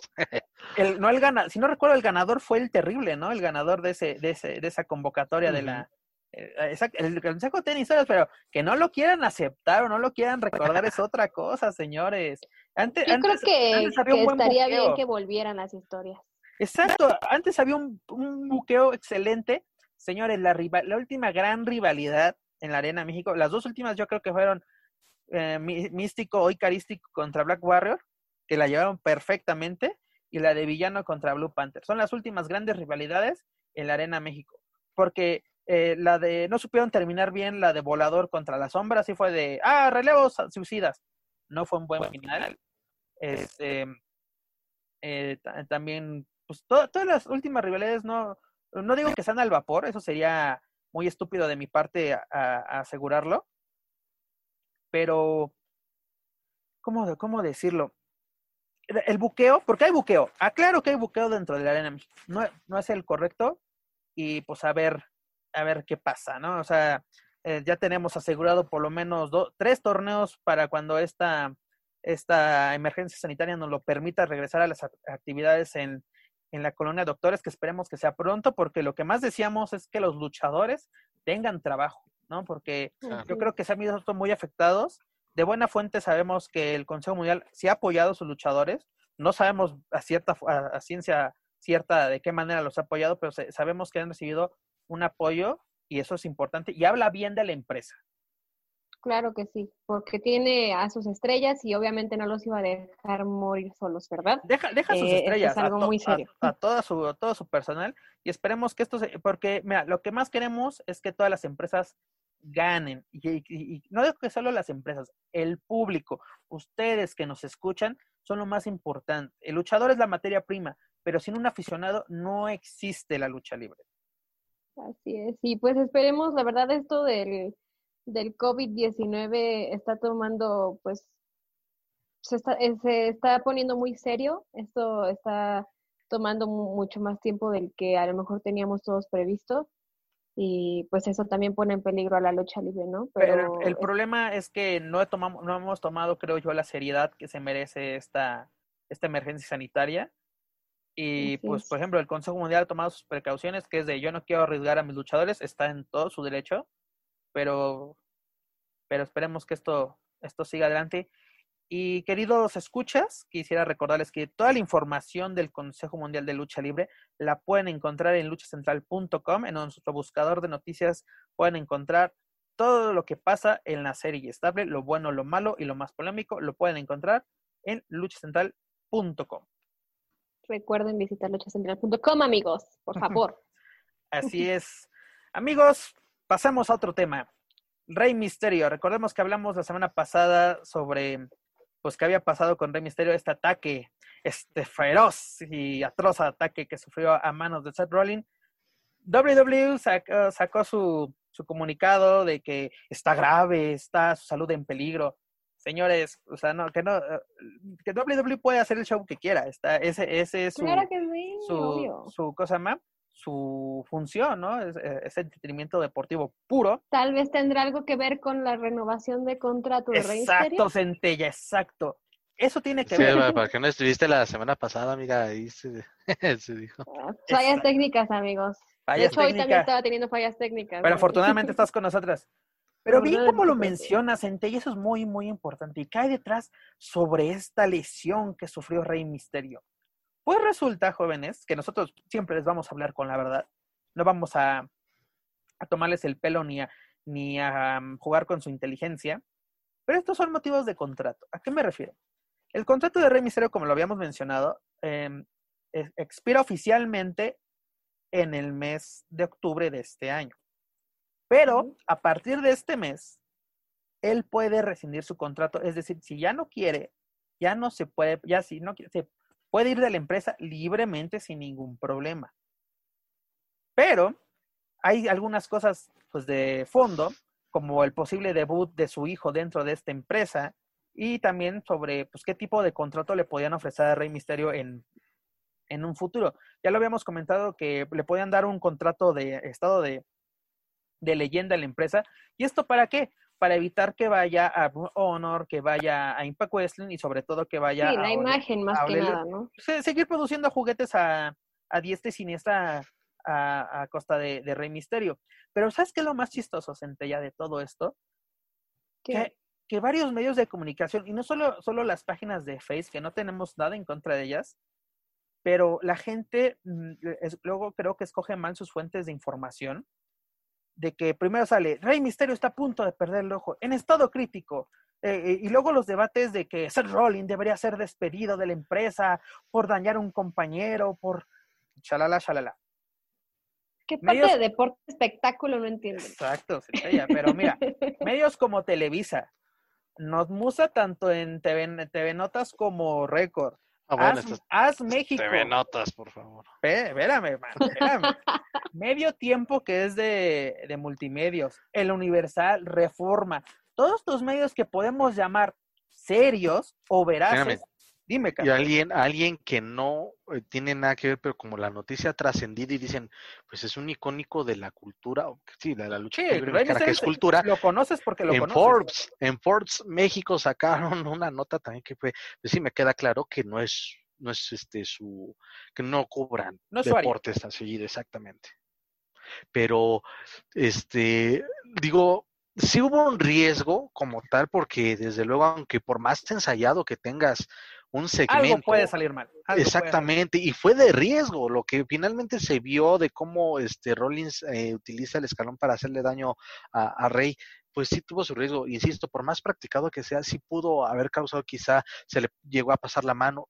Tal vez eso, eh, el riesgo siempre va a estar latente, siempre va a estar presente, pero este ya de tal manera de que Rey ya va a perder el ojo casi casi, no, o sea, siempre también es la responsabilidad que tenemos como medios de comunicación de... ¿Sabes cuál creo yo que fue el problema de, de muchos, de estos medios que mencionó? Y yo creo que quitando a medio tiempo, porque medio tiempo puede jugar con, con la información, por así decirlo, pero no está exento de, de cómo la maneja. Este, no, no ponen a la persona adecuada para eh, cubrir lucha libre, ¿no? Porque puedes poner a alguien que no sepa nada, nada, nada, nada, porque creen que literalmente lucha libre lo cubre cualquiera. Sí lo puede cubrir cualquiera, pero cualquiera que sepa de qué se trata este deporte espectáculo. Porque muchos que escribieron sobre esta noticia no saben lo que es el kayfabe. O sea, no saben qué es el storyline, no saben cómo se maneja la lucha libre y pues tan simple, son cuestiones contractuales y pues para hasta que esto se solucione, WWE lo quería sacar de circulación, pero ¿cómo lo haces sacando de circulación cuando no, no fue algo de pues de sustancias ilícitas, como se ha dado el caso de Rey Misterio en dos ocasiones, este, este, son, son cuestiones contractuales, como lo menciono, y es interesante, ¿no? Que eh, antes de llegar a WWE, Rey ¿sí sabían que Rey Misterio estuvo a punto de llegar a Impact Wrestling así un pelo de rana calva de firmar, pero la WWE, verdad no sabía. WWE le ofreció un mejor contrato. Y aparte, recordemos que Conan, fuera de WWE, no sé ahorita cómo está, Conan es el representante de, Rey Misterio. Y, Conan no es una persona grata para WWE desde los 90. Y, en este caso, las negociaciones no sé cómo se llevan, vamos a investigar, jóvenes, vamos a investigar, va a ser nuestra tarea en estos días de, qué onda con la situación contractual de, Rey Misterio. Pero señores, no, no, se espanten, ¿no? O sea, Rey Misterio está sano y salvo en su casa. Porque también muchos medios ya salieron así, no, WWE nos engañó, no señores, WWE no los engañó. Perdónenme la, perdónenme la, expresión. Ustedes... Si ustedes son estúpidos, no es, problema de la empresa. Ah. Perdóname, o sea, el fan tiene, el fan no tiene la culpa, el fan puede creer lo que quiera, pero el medio de comunicación no porque para eso estudiaron, para eso se prepararon. Y si no saben cómo se maneja esta industria, ahí está la puerta, señores. Denle la oportunidad. hay muchachos que trabajen en un área que, dominen. Exactamente. Porque, sí, puedes, porque puedes, perdóname, Joaquín, puedes dar la noticia, puedes dar la noticia de, ah, Rey Misterio, su ojo. Eh, ya, ya, eh, llevando esto, y ya puedes poner lo del contrato al final, que esto, esto, todo esto a raíz de problemas contractuales, bueno, no son problemas contractuales, pero negociaciones de contrato para una extensión de este. Sí, yo, eh, como lo mencionaba la semana pasada, y me gustaría también ahorita conocer la opinión de, de, Centellita, porque me lo mencionabas hace ratito de lo del contrato. Yo le mencionaba que quemaron lo que era una historia en, en Money in the Bank cuando presuntamente lo lanzaron al abismo, ¿no? De que King Corbin lanza a Rey. Eh, ahora con esta cuestión del ataque de Seth Rollins, quiero conocer tu opinión, imagino que también la gente que nos escucha, este, ¿son las formas para que Rey este, esté negociando su contrato? Porque quieras o no es un icono, o creamos o no es un icono, y creo que ese trato o no es del todo correcto. No, entiendo por qué se está llevando a cabo o por qué están manejando de esta forma la situación con Rey Misterio. Yo creo, eh, ya que pides mi opinión, Joaquín, que es una, en mi opinión, es una muy buena manera de estarlo manejando porque se, es algo de lo que se ha caracterizado WWE, ¿no? No dejar de hacer historias. Y ¿por qué no explicar la, ausencia que tendrá Rey Misterio de, de, una manera, pues, continuando la historia, como lo mencionó Pep, el, el storyline, hay que, hay que mantener y, y, continuar con el show, el show debe continuar, ¿no? Entonces, eh, ya que la gente se lo crea o no se lo crea, ya es pues de situación de cada quien, pero creo que también deberíamos de entender y deberíamos de tener pues siempre presente que esto, esto se trata de un deporte espectáculo y es deporte y es espectáculo, amigos. Entonces no se lo tomen tan en serio y, y, también eh, agarren la onda de que esto pues es este storyline, esto es historia, esto es un show eh, con lucha libre, obviamente pero pues hay que, hay que, hay que, hay, que aceptar las historias que nos están enseñando. Hay que Si tratar de el, el contrato, exactamente, si el contrato está a punto de vencer y todo, que ellos arreglen sus problemas atrás de, de- del show y pues como lo mencioné hace un momento, si nos quieren eh, justificar la ausencia de Rey Misterio de esa manera, pues no le veo de mal, la verdad. Como Y tampoco comenta- hay que satanizar a, Seth- a, a- a Seth Rollins, Seth claro. Rollins ¿Cómo? es un personaje. Seth Seth Rollins. Rollins, que es un Ajá, personaje sí, ¿no?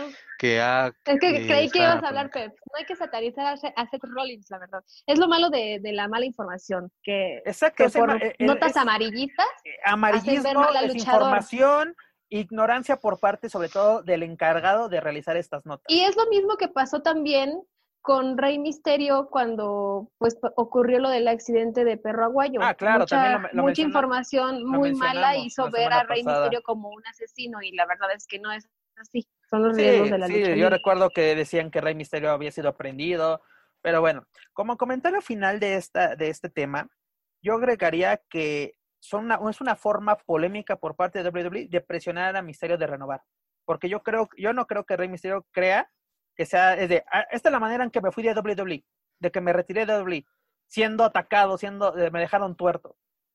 Es No, un hombre muy demasiado y lo poquito, tal vez una cosa muy mínima que conozco a, a Rey, pues es un tipo muy alivianado, muy, desde luego, muy dedicado, muy trabajador y pues él acepta con todo profesionalismo lo que lo Y a veces de mala gana, lo, te- lo vimos cuando Sí. portó su máscara con Kevin Nash en los 90, fue por con- cuestiones contractuales. Él no quería, pero se le dijo, si no lo haces, se te demanda así de simple. Y cumplió. O sea, Sí. fue un- ahí fue un profesional, señores. Tanto que se le critica lo de la máscara, ahí fue profesional. Sí, ¿Por lo, Porque él vio por su futuro y sobre todo el sustento de su, de su familia. Sí, eh, Claro y es justamente ese tema. Él, él acata eh, las instrucciones de trabajo en donde eh, va a final de cuentas de sus jefes, pero y es, una persona tan tranquila que te es hasta muy alivianado, por más hasta tímido en algunas cosas que por eso acepta, ¿no? Dice, está bien, dice, vamos a, a- a negociar bien y mientras acepto lo que me ponen a hacer.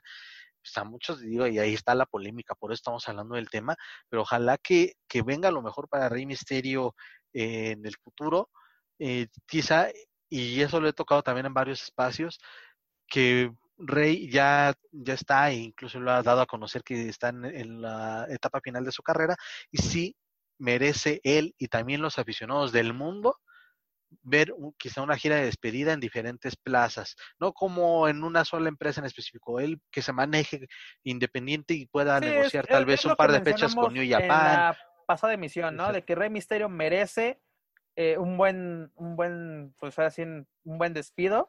O sea, me, me refiero a que, la, que la afición le despida como se merece. Y WWE no es, no es el lugar indicado, ¿no? Eh, WWE le da mucha exposición, sí, pero también los aficionados de WWE son muchos los que quieren y admiran a Rey Misterio. Se merecen una buena salida de este personaje, ¿no? ¿Cuál fue su última presentación? Bueno, ¿cómo lo recordamos saliendo de, de WCW? Este, Con lo de la máscara, ¿no? Bueno, cam- campeón, campeón de pareja crucero contra eh, con, con este Billy Kidman, ¿no? Dice, se fue como campeón. WWE no lo, no lo recontrata al adquirir la empresa, se va, regresa a México, bueno, son otras historias, pero sí lo queremos ver que se vaya bien, ¿no? Y es, creo que la- no son las formas que, que la manera adecuada o la presión que está ejerciendo WWE para, para ex- extender este, este contrato y evitar, sobre todo, que se vaya a otras empresas. Pero jóvenes, sobre todo nuestros, nuestros escuchas, les recomiendo que no se aparten de este podcast para que todo lo que siga saliendo de Rey Mysterio lo vamos a seguir discutiendo. Eh, ha salido ya no ya tanta información, solo esto fue una breve actualización.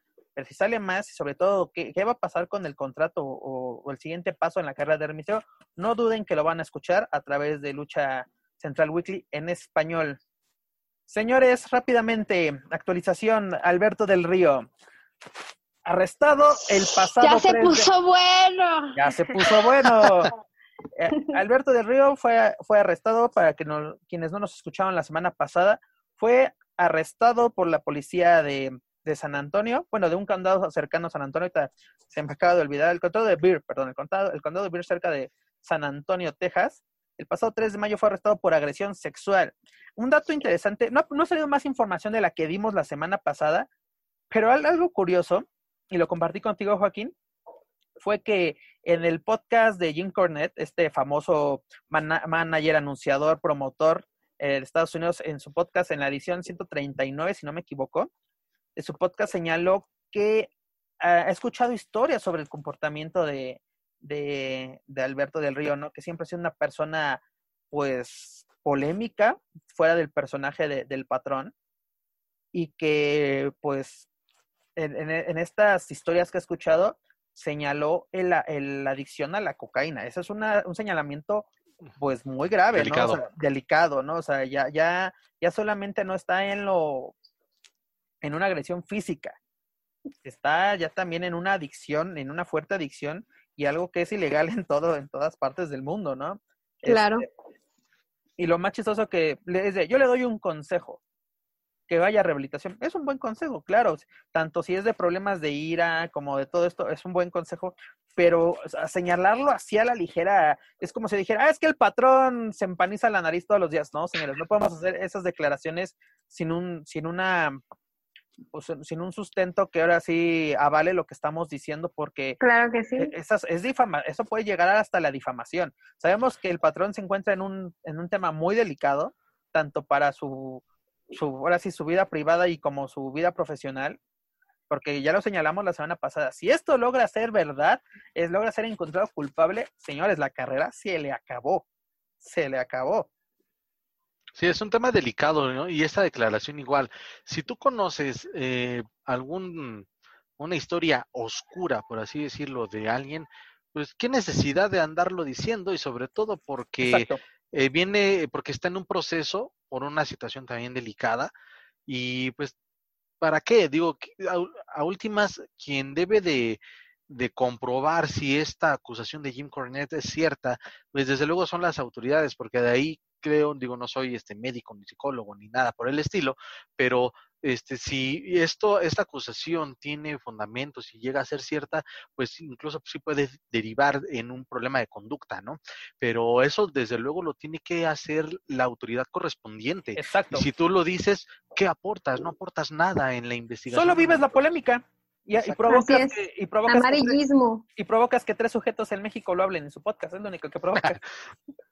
Pero, pero bueno, también algo relevante de, esta mención en el, en el podcast de Jim Cornette fue de que le recomendaba, bueno, él, él mencionaba que mil, mil máscaras incluso se podía deslindar de, de Alberto, ¿no? sé, como que para no manchar la carrera de... Ah, pues yo creo que, eh, perdón, el señor ya lo, entre comillas, lo hizo cuando en una entrevista con los compañeros de Más Lucha hace... Ah, claro. Si no me equivoco, que dijo que... Llamó ignorantes a sus... ignorantes. ignorantes, que eran un par de ignorantes, tanto, tanto el patrón como el hijo de dos caras, por las declaraciones que habían dicho de que eh, de que ellos eran mejores que su tío, ¿no? De que las, sus carreras habían sido mejores. Por, por, lo menos Alberto eso sí había dicho su ego, perdónenme, su ego era tan grande en ese, en ese entonces, estaba perdiendo el piso tras su salida de WWE y pues el, desde ese entonces el patrón ha estado rodeado de polémica y no duden que las actualizaciones sobre este tema lo vamos a, darle su seguimiento aquí en Lucha Central Weekly en español. Pero jóvenes, siguiendo de la mano del el patrón, saltemos a la empresa donde él brilló. Me refiero a WWE. ¿Qué ha pasado con los... Pensé que ibas a decir AAA. También, también, pero eso fue el principio, jóvenes, eso fue el principio. Bueno, aunque también no brilló mucho en AAA porque no quiso, ¿verdad? Dejó una plaza tirada en un macro evento. pues ya ven los problemas una buena que lucha suceden. contra Tejano. Fue buena la lucha contra Tejano. Pero él, ahora sí, también dejó a la empresa tirada, firma con WWE cuando él era megacampeón. Yo sé que no puedes dejar de, dejar pasar el, el tren de WWE en ninguna ocasión, pero bueno, eh, si está haciendo te quejas de que el primero tu bandera fue de me maltrataron en Estados Unidos, no vuelvo a ir. Y a la primera que dice, venga, chepaca, ¿te vas? Eh, y, nos quedamos de ver, digo, también por circunstancias de la vida. Estaba recién viendo porque apareció ahí en, en YouTube esa, eh, esa storyline que también estaban armando con el hijo del perro aguayo, que hubiera sido fenomenal. Yo creo ah, que hubiera sido una lucha. Sí, sí, sí. Wow imagínate ese duelo de apuestas, pero bueno, ese será debate para otra ocasión, porque puede ser, nuestra imaginación puede volar al hablar de ese, de ese, de ese tema. Pero ¿qué les parece si nos vamos a WWE rápidamente? Problemas en el paraíso, se rompe, bueno, expulsan de, del equipo a Austin Theory, este Garza y, y Andrade ya solo son los chicos de, Selena, que pues ya lo habíamos dicho también en el programa pasado, si, si no había química dentro del, equipo, pues déjenlo, ¿no? Porque yo creo que una facción latina es lo que necesita un poco WWE para atraer, ahora sí, valga la redundancia, al, público latino. Pero ¿qué pasa? Este está en una lucha improvisada porque fue una trampa por parte de Kevin Owens, así que le extendió a, este, a esta facción, a la AAA, como le dice Marcelo Rodríguez, la voz en español de WWE, en una lucha junto a Apollo Crew, que ya regresó de su lesión ganan esta lucha porque por un error de, de Theory le da le mete un, un golpe en la cara. en la cara a Garza y eso es aprovechado por Apolo para llevárselo al conteo aplicarle un, una desnucadora y de ahí ya el conteo de tres. ¿qué pasa inmediatamente? Garza y Andrade se le van a los golpes los cuales fueron aprobados por Selina. Selina dice, no debe haber confiado en ti y ahí se marca la expulsión de esta facción que todavía no tiene nombre. Y acto seguido, acto, acto número dos de la obra. Este Theory se une al Mesías de los lunes por la noche, a Seth Rollins junto a Murphy. Ya tiene dos seguidores este, este nuevo... Cuatro, este ¿no? ¿Dónde, ¿Qué pasó con, ah, con los autores del dolor? Pues están desaparecidos.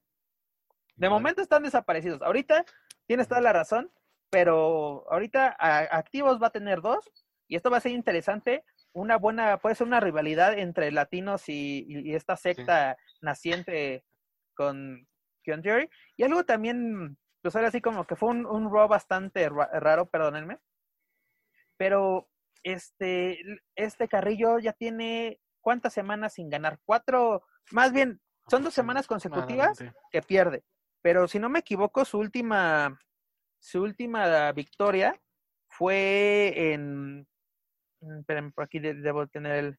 El 20 de abril fue su última victoria contra Shelton Benjamin. Y ya además han sido derrotas en equipos, derrotas individuales. Carrillo ya se volvió el punching bag o vulgarmente, como decimos, el Jover, no lo sé. Desde la semana pasada lo comentamos, el manejo de los latinos no está siendo bueno en, días recientes. Empezamos con Rey Misterio, nos vamos por Andrade, eh, las humillaciones ante Drew McIntyre, eh, este Carrillo. No, no sé qué está pasando con, nuestros paisanos eh, o el manejo que se le está llevando, no es el adecuado, creo yo. Y lo único rescatable, creo que de Raw, fue que se anuncia el combate titular, bueno, dos combates, uno de un rematch entre Edge y, y, Orton. en Backlash, que regresa a este tan famoso pay-per-view, regresa a las filas de WWE. Y luego este Drew McIntyre va a defender el campeonato de WWE ante Bobby Lashley contra The Mighty. Pero es curioso, este duelo ya se había dado. ¿Sí recuerdan dónde? Uh, no. no tengo esa información en, este momento. En TNA en 2016, en, en Slammiversary, fue el duelo, fue el duelo, fue el, evento estelar de la noche donde Drew, McIntyre, que era en ese entonces Drew Galloway, retuvo el campeonato de...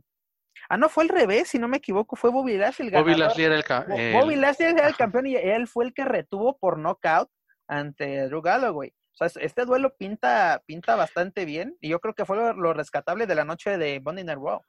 Sí, haciendo un breve resumen con los temas que tocas en cuanto a, a los latinos, eh, yo reconozco y lo he venido manifestando. Eh, Austin Theory es un gran luchador, me gusta mucho su estilo, pero efectivamente nunca como que terminó de embonar ahí. No, no, estaba justificado. La química, la, química adecuada. y eso lo vimos desde, desde WrestleMania, ¿no? En, ese duelo que él hizo parejas con, con Garza por el campeonato de, de parejas, ok, sí hubo algo, algunos momentos espectaculares, pero no hubo una química real entre los dos. Yo creo que eso se da tanto dentro como fuera del ring, no hay una química adecuada. Y, esto ayuda mucho a, yo creo que a Andrade, porque Garza habla perfectamente inglés, lo tenemos igual con Selena, y eso puede complementar a una buena rivalidad, a una buena facción dentro de WWE. Sí, decía, este, no hubo una química como tal en este en, en, con Austin Theory, con, con nuestros eh, contemporáneos, con nuestros paisanos.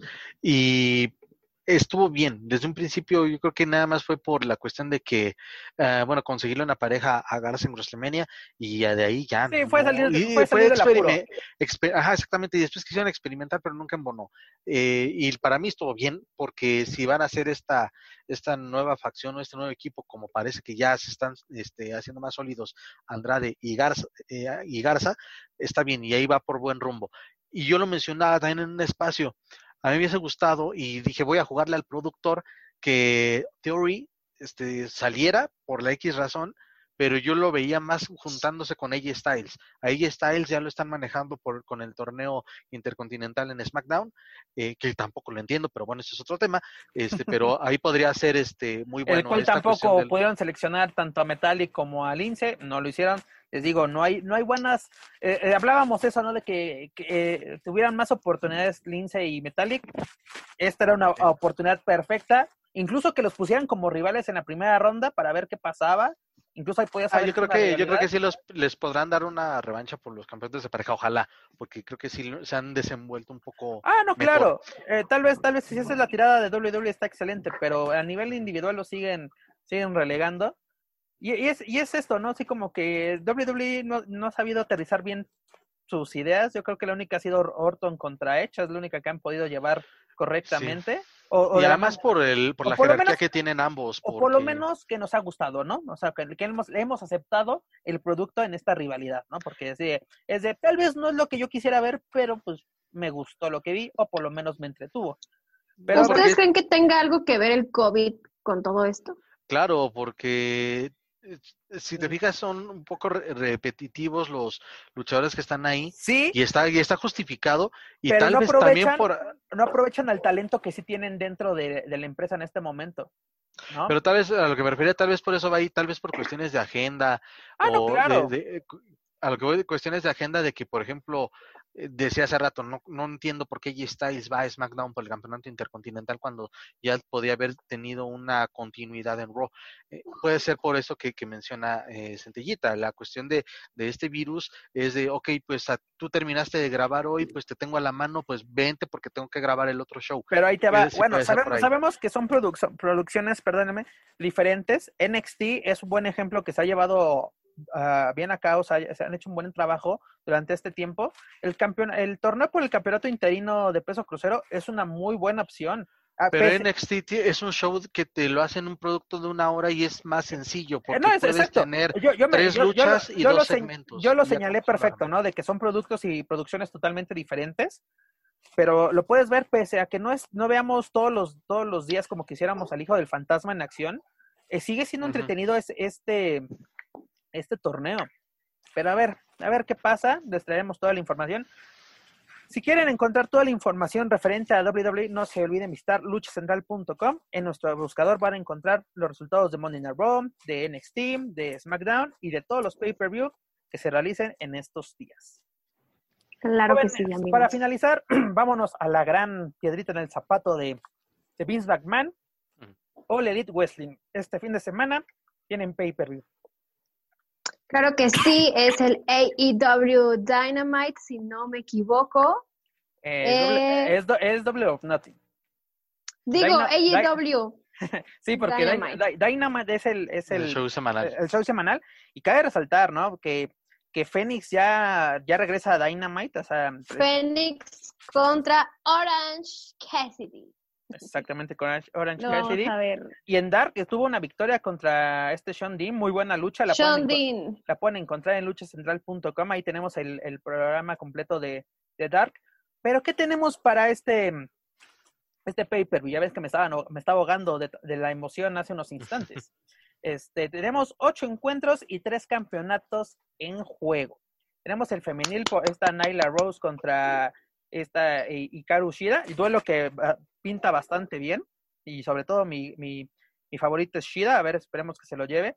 El campeonato televisivo, eh, televisivo perdón, que aquí se llama campeonato de TNT por, por la empresa que transmite en Estados Unidos. El Cody Rose contra Alan, este, Lance Archer, perdón. Duelo que pinta también sanguinario por todo lo que ha pasado en días recientes en Dynamite. Y el mundial es entre John Moxley y Roddy Lee, este personaje que viene de WWE. Bueno, tenemos un encuentro de, de Docs WWE Pues ese duelo, la verdad, a mí no me llama mucho la atención. No sé tú, Joaquín, y tú, Centella, no sé qué quieran hablar al respecto sobre este campeonato. Yo creo que va a ser una, una, una victoria para, para Moxley para seguir dándole más auge a esta rivalidad contra el nuevo líder de, más bien el verdadero líder de Dark Ogre. Este, a ver qué, qué pasa.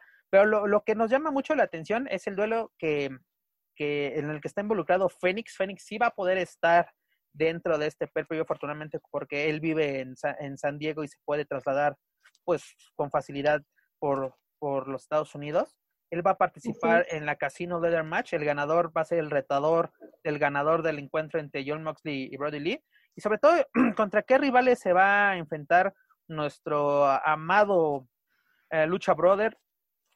Este, contra Darby Allen, contra Colt Cabana, Orange Cassidy, que también es su rival este, este, este miércoles en Dynamite, eh, Scorpio Sky, este, Kitsabian, Frankie este, Kazarian, Lechosaurios, y lo más importante, un luchador sorpresa, no han dicho quién.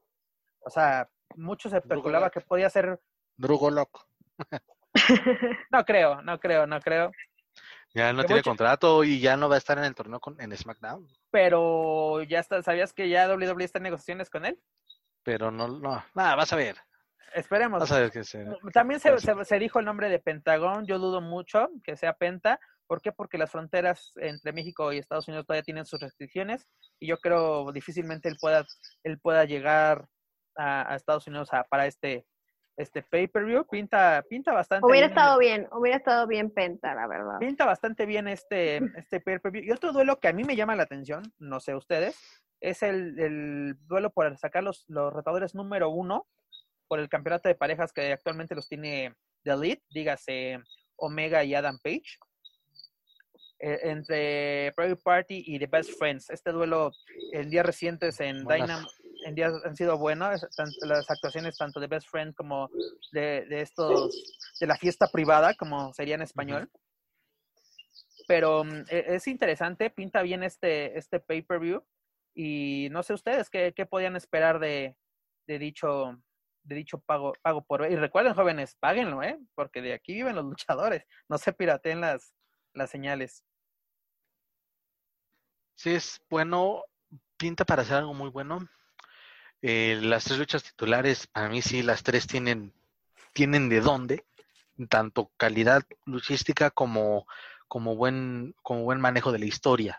Exacto. Buenos personajes. Lo, importante ha sido cómo, cómo Ole Elite ha manejado dentro de sus shows semanales, tanto, bueno, principalmente en Dynamite, cómo ha manejado esta, estas cosas más rivalidades sobre todo yo quiero ver qué pasa en Dynamite entre Phoenix y Orange Cassidy y, luego qué va a pasar en esa lucha de escaleras.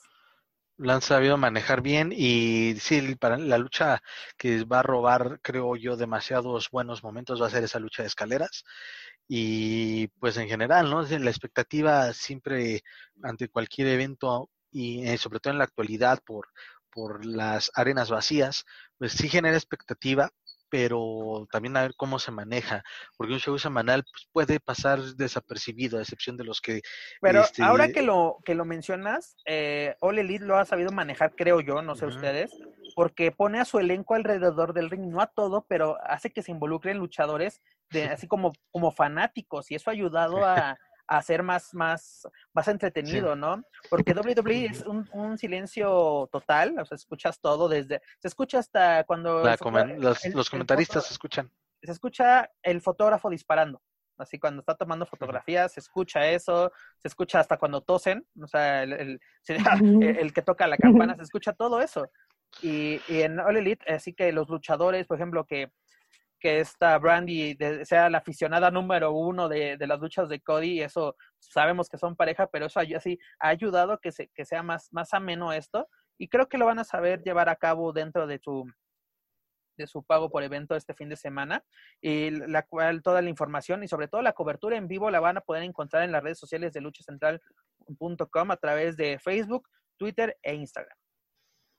Estén atentos amigos, por favor, para que no se pierdan ningún detalle de esta gran función que nos tiene preparado All Elite Wrestling y también pues cabe recalcar que ahí va a estar nuestro compatriota mexicano Ray, Phoenix, así que apoyémoslo, amigos. Apoyemos a nuestros compatriotas. Así es, Centellita. Comentarios finales tanto de All Elite Wrestling como del programa. Eh, yo, antes de dar el comentario final de All Elite Wrestling, quisiera eh, dar una noticia desafortunada, muy, muy desafortunada. A lo mejor muchos ya lo saben. Eh, en días pasados, el ex luchador de WWE, Chad Gaspard, tuvo pues un accidente en donde rescatando a su hijo de ser arrastrado por el mar. El mar en Los Ángeles. Pues había desaparecido y ya lo declararon que murió. Murió ahogado. Eh, tienes toda la razón, Sentilla, se nos estaba escapando ese, esa lamentable noticia. Este, este miembro de Grand Time de WWE, esta esta facción que tuvo un breve paso por esta empresa. Este Chad Gaspar, como tú lo mencionas, falleció, bueno, ya fue declarado muerto porque, bueno, fue localizado su, su cuerpo sin vida por, por las autoridades de, del condado de Los Ángeles. Él falleció, como tú lo mencionas, rescatando a su hijo, evitar que su hijo fuera arrastrado por el mar y pues desafortunadamente él fue arrastrado pues mar, mar abierto y pues las noticias no fueron favorables. Esta noticia ya, ya conmocionó a, a muchos luchadores que trabajaron con él. En este caso, Vicky Guerrero ya ha dado un mensaje, ha dado un mensaje Rey Misterio de los luchadores, pues ahora sí, latinos que o, personas involucradas en, el, en, esta industria como lo es Vicky Guerrero, que bueno, también se convirtió en luchadora. también Carrion Cross, también vi que puso un ah, mensaje. Ah, claro, claro, sí, sí, sí. Esta, esta talla también ya dio un mensaje y si no me recuerdo, él fue, creo que fue a la, a la boda detalla con, con Johnny Mundo. Eh, ahora y de hecho se, se mencionó que, bueno, ante esta situación, cuando se dio a conocer la noticia de la, de la desaparición de, de Shad, eh, Chris Masters, también ex figura de, de ah, sí, él, dijo que hizo una convocatoria para, para continuar la búsqueda, porque las autoridades fue de, bueno, nosotros ya buscamos pero no encontramos nada, hay que cancelar, bueno, se, no se cancela, se, se termina se termina, ¿no? Porque ya no hay nada que hacer y, y él, él, tienes toda la razón. Chris Master dijo públicamente, el que me quiera acompañar, nos vemos allá. Pero... Quien le hizo caso ahí, de acuerdo a lo que estuve leyendo, fue la misma anunciadora eh, Lilian García. Lilian García. Y también, se unieron John, John Morrison o Johnny Mundo y Taya, también se eh, acudieron a este, a este llamado. Sí, les queda, les queda cerca el, ahora sí, ellos viven en el área de San Diego, pues, cerca del, del área de Los Ángeles, unas, unas cuantos minutos de diferencia. Pero sí, lamentablemente este luchador que, que logró visitar México como parte del elenco de, de WWE, y tú me dabas el dato antes de entrar a grabar este podcast, así de que vino en el tour de 2017, 2007, perdón, de, de Road to WrestleMania. Eh, ahí vino, donde también fue la última presentación de Chris Benoit en México. Y pues bueno, señores, eh, lamentable, les tenemos que dar esta lamentable noticia. Quisiéramos que fueran... A los 39 años. A los 39 años, bastante, bastante joven, tanto Como, como luchador como ser humano. Pues ahora sí, en lo que crean, pero yo, yo voy a decir una cosa, que Dios lo tenga en su santa gloria y que su familia encuentre paz y resignación pues lo más pronto posible. Centella, muchas gracias, muchas gracias por recordarnos esta, esta noticia. Ya se nos estaba pues saliendo del tintero, qué bueno que no se nos quedó. Un poquito, nos, mm, a ver si agarramos un poquito más de tiempo, pero qué bueno que no se quedó ningún tema en el tintero. Pues muchas, muchas gracias. Comentario final, además de darnos esta lamentable noticia, Centella, ¿qué, qué te deja este, este número, número dos de Lucha Central Weekly en español? Me deja muy satisfecha porque aquí con ustedes platicando de lucha libre, pues igual me gusta que compartimos ideas, que compartimos eh, conocimientos. Aquí aprendo con ustedes, exactamente, aprendo cosas que no, que no sabía. Eh, me gusta mucho esta idea que está lanzando Lucha Central de, de, ofrecernos distintos podcasts para el gusto de pues distintos públicos. Eh, ya estarán ustedes dándose cuenta cuando visiten luchacentral.com que la página está totalmente renovada, ya tenemos muchas cosas más que ofrecerles, así que váyanse a dar una vueltita, por favor, por ahí.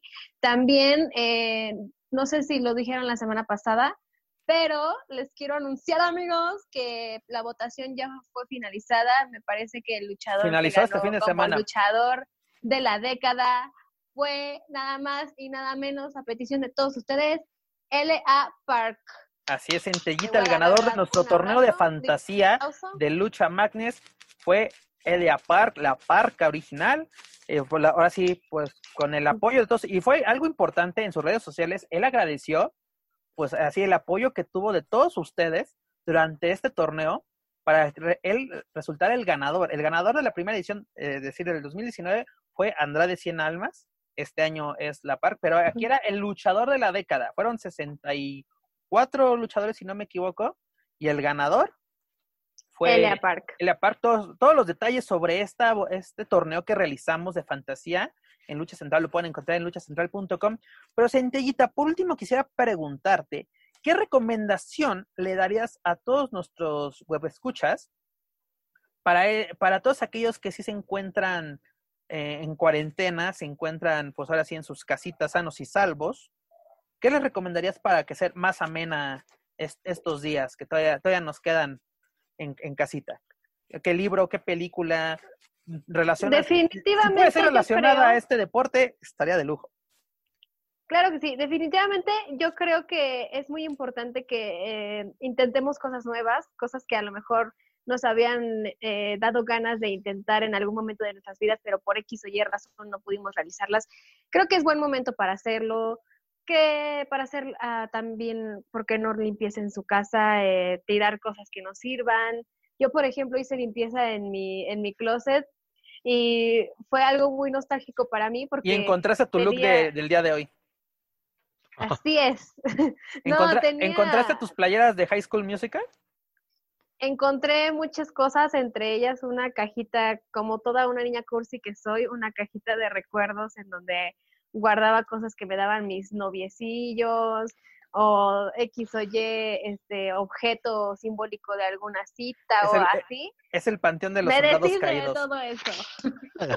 me deshice de todo eso, amigos. Y la de las lágrimas de tus seguidores. Muy aquí bien Como Boy Esponja, te hiciste un suétercito con las lágrimas de tus seguidores. Sí, me hizo un suétercito con, con las cartas de mi ex. no, no es cierto, las tira a la basura. Pero... Haces bien, haces bien. No hay que pegarse al pasado, eso, eso es muy bueno.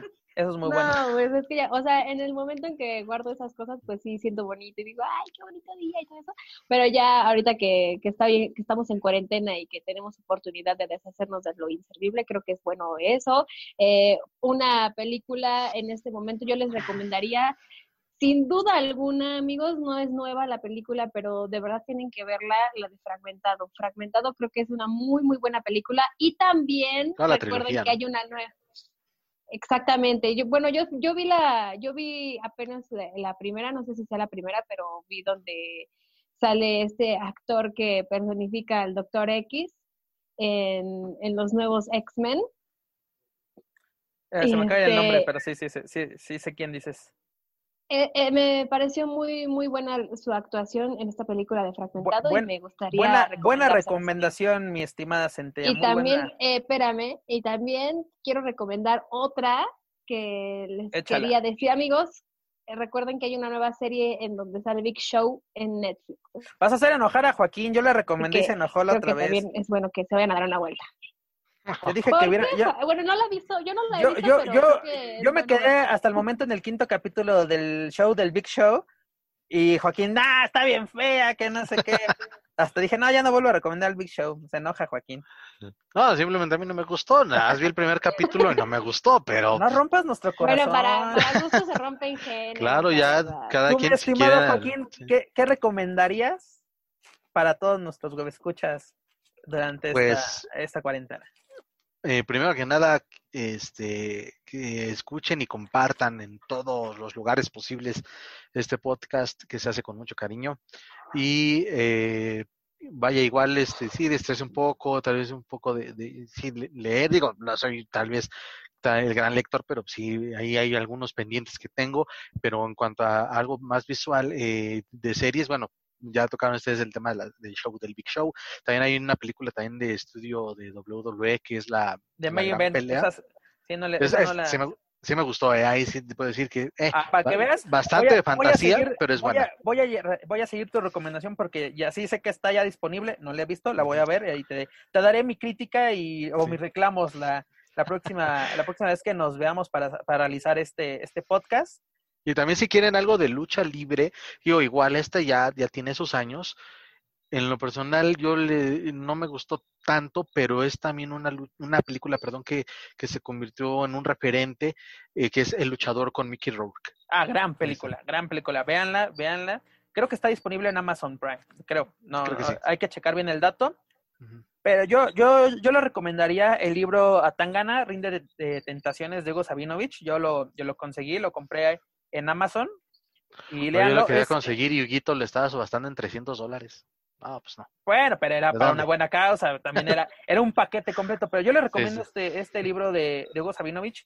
Eh, lo pueden conseguir en Amazon o contactarlo directamente a él en sus redes sociales. Eh, yo creo que él les podrá decir dónde, dónde encontrarlo, en qué librerías, si es que nos están escuchando en la Unión Americana. Eh, para México lo pueden conseguir en Amazon. Hay envíos a México.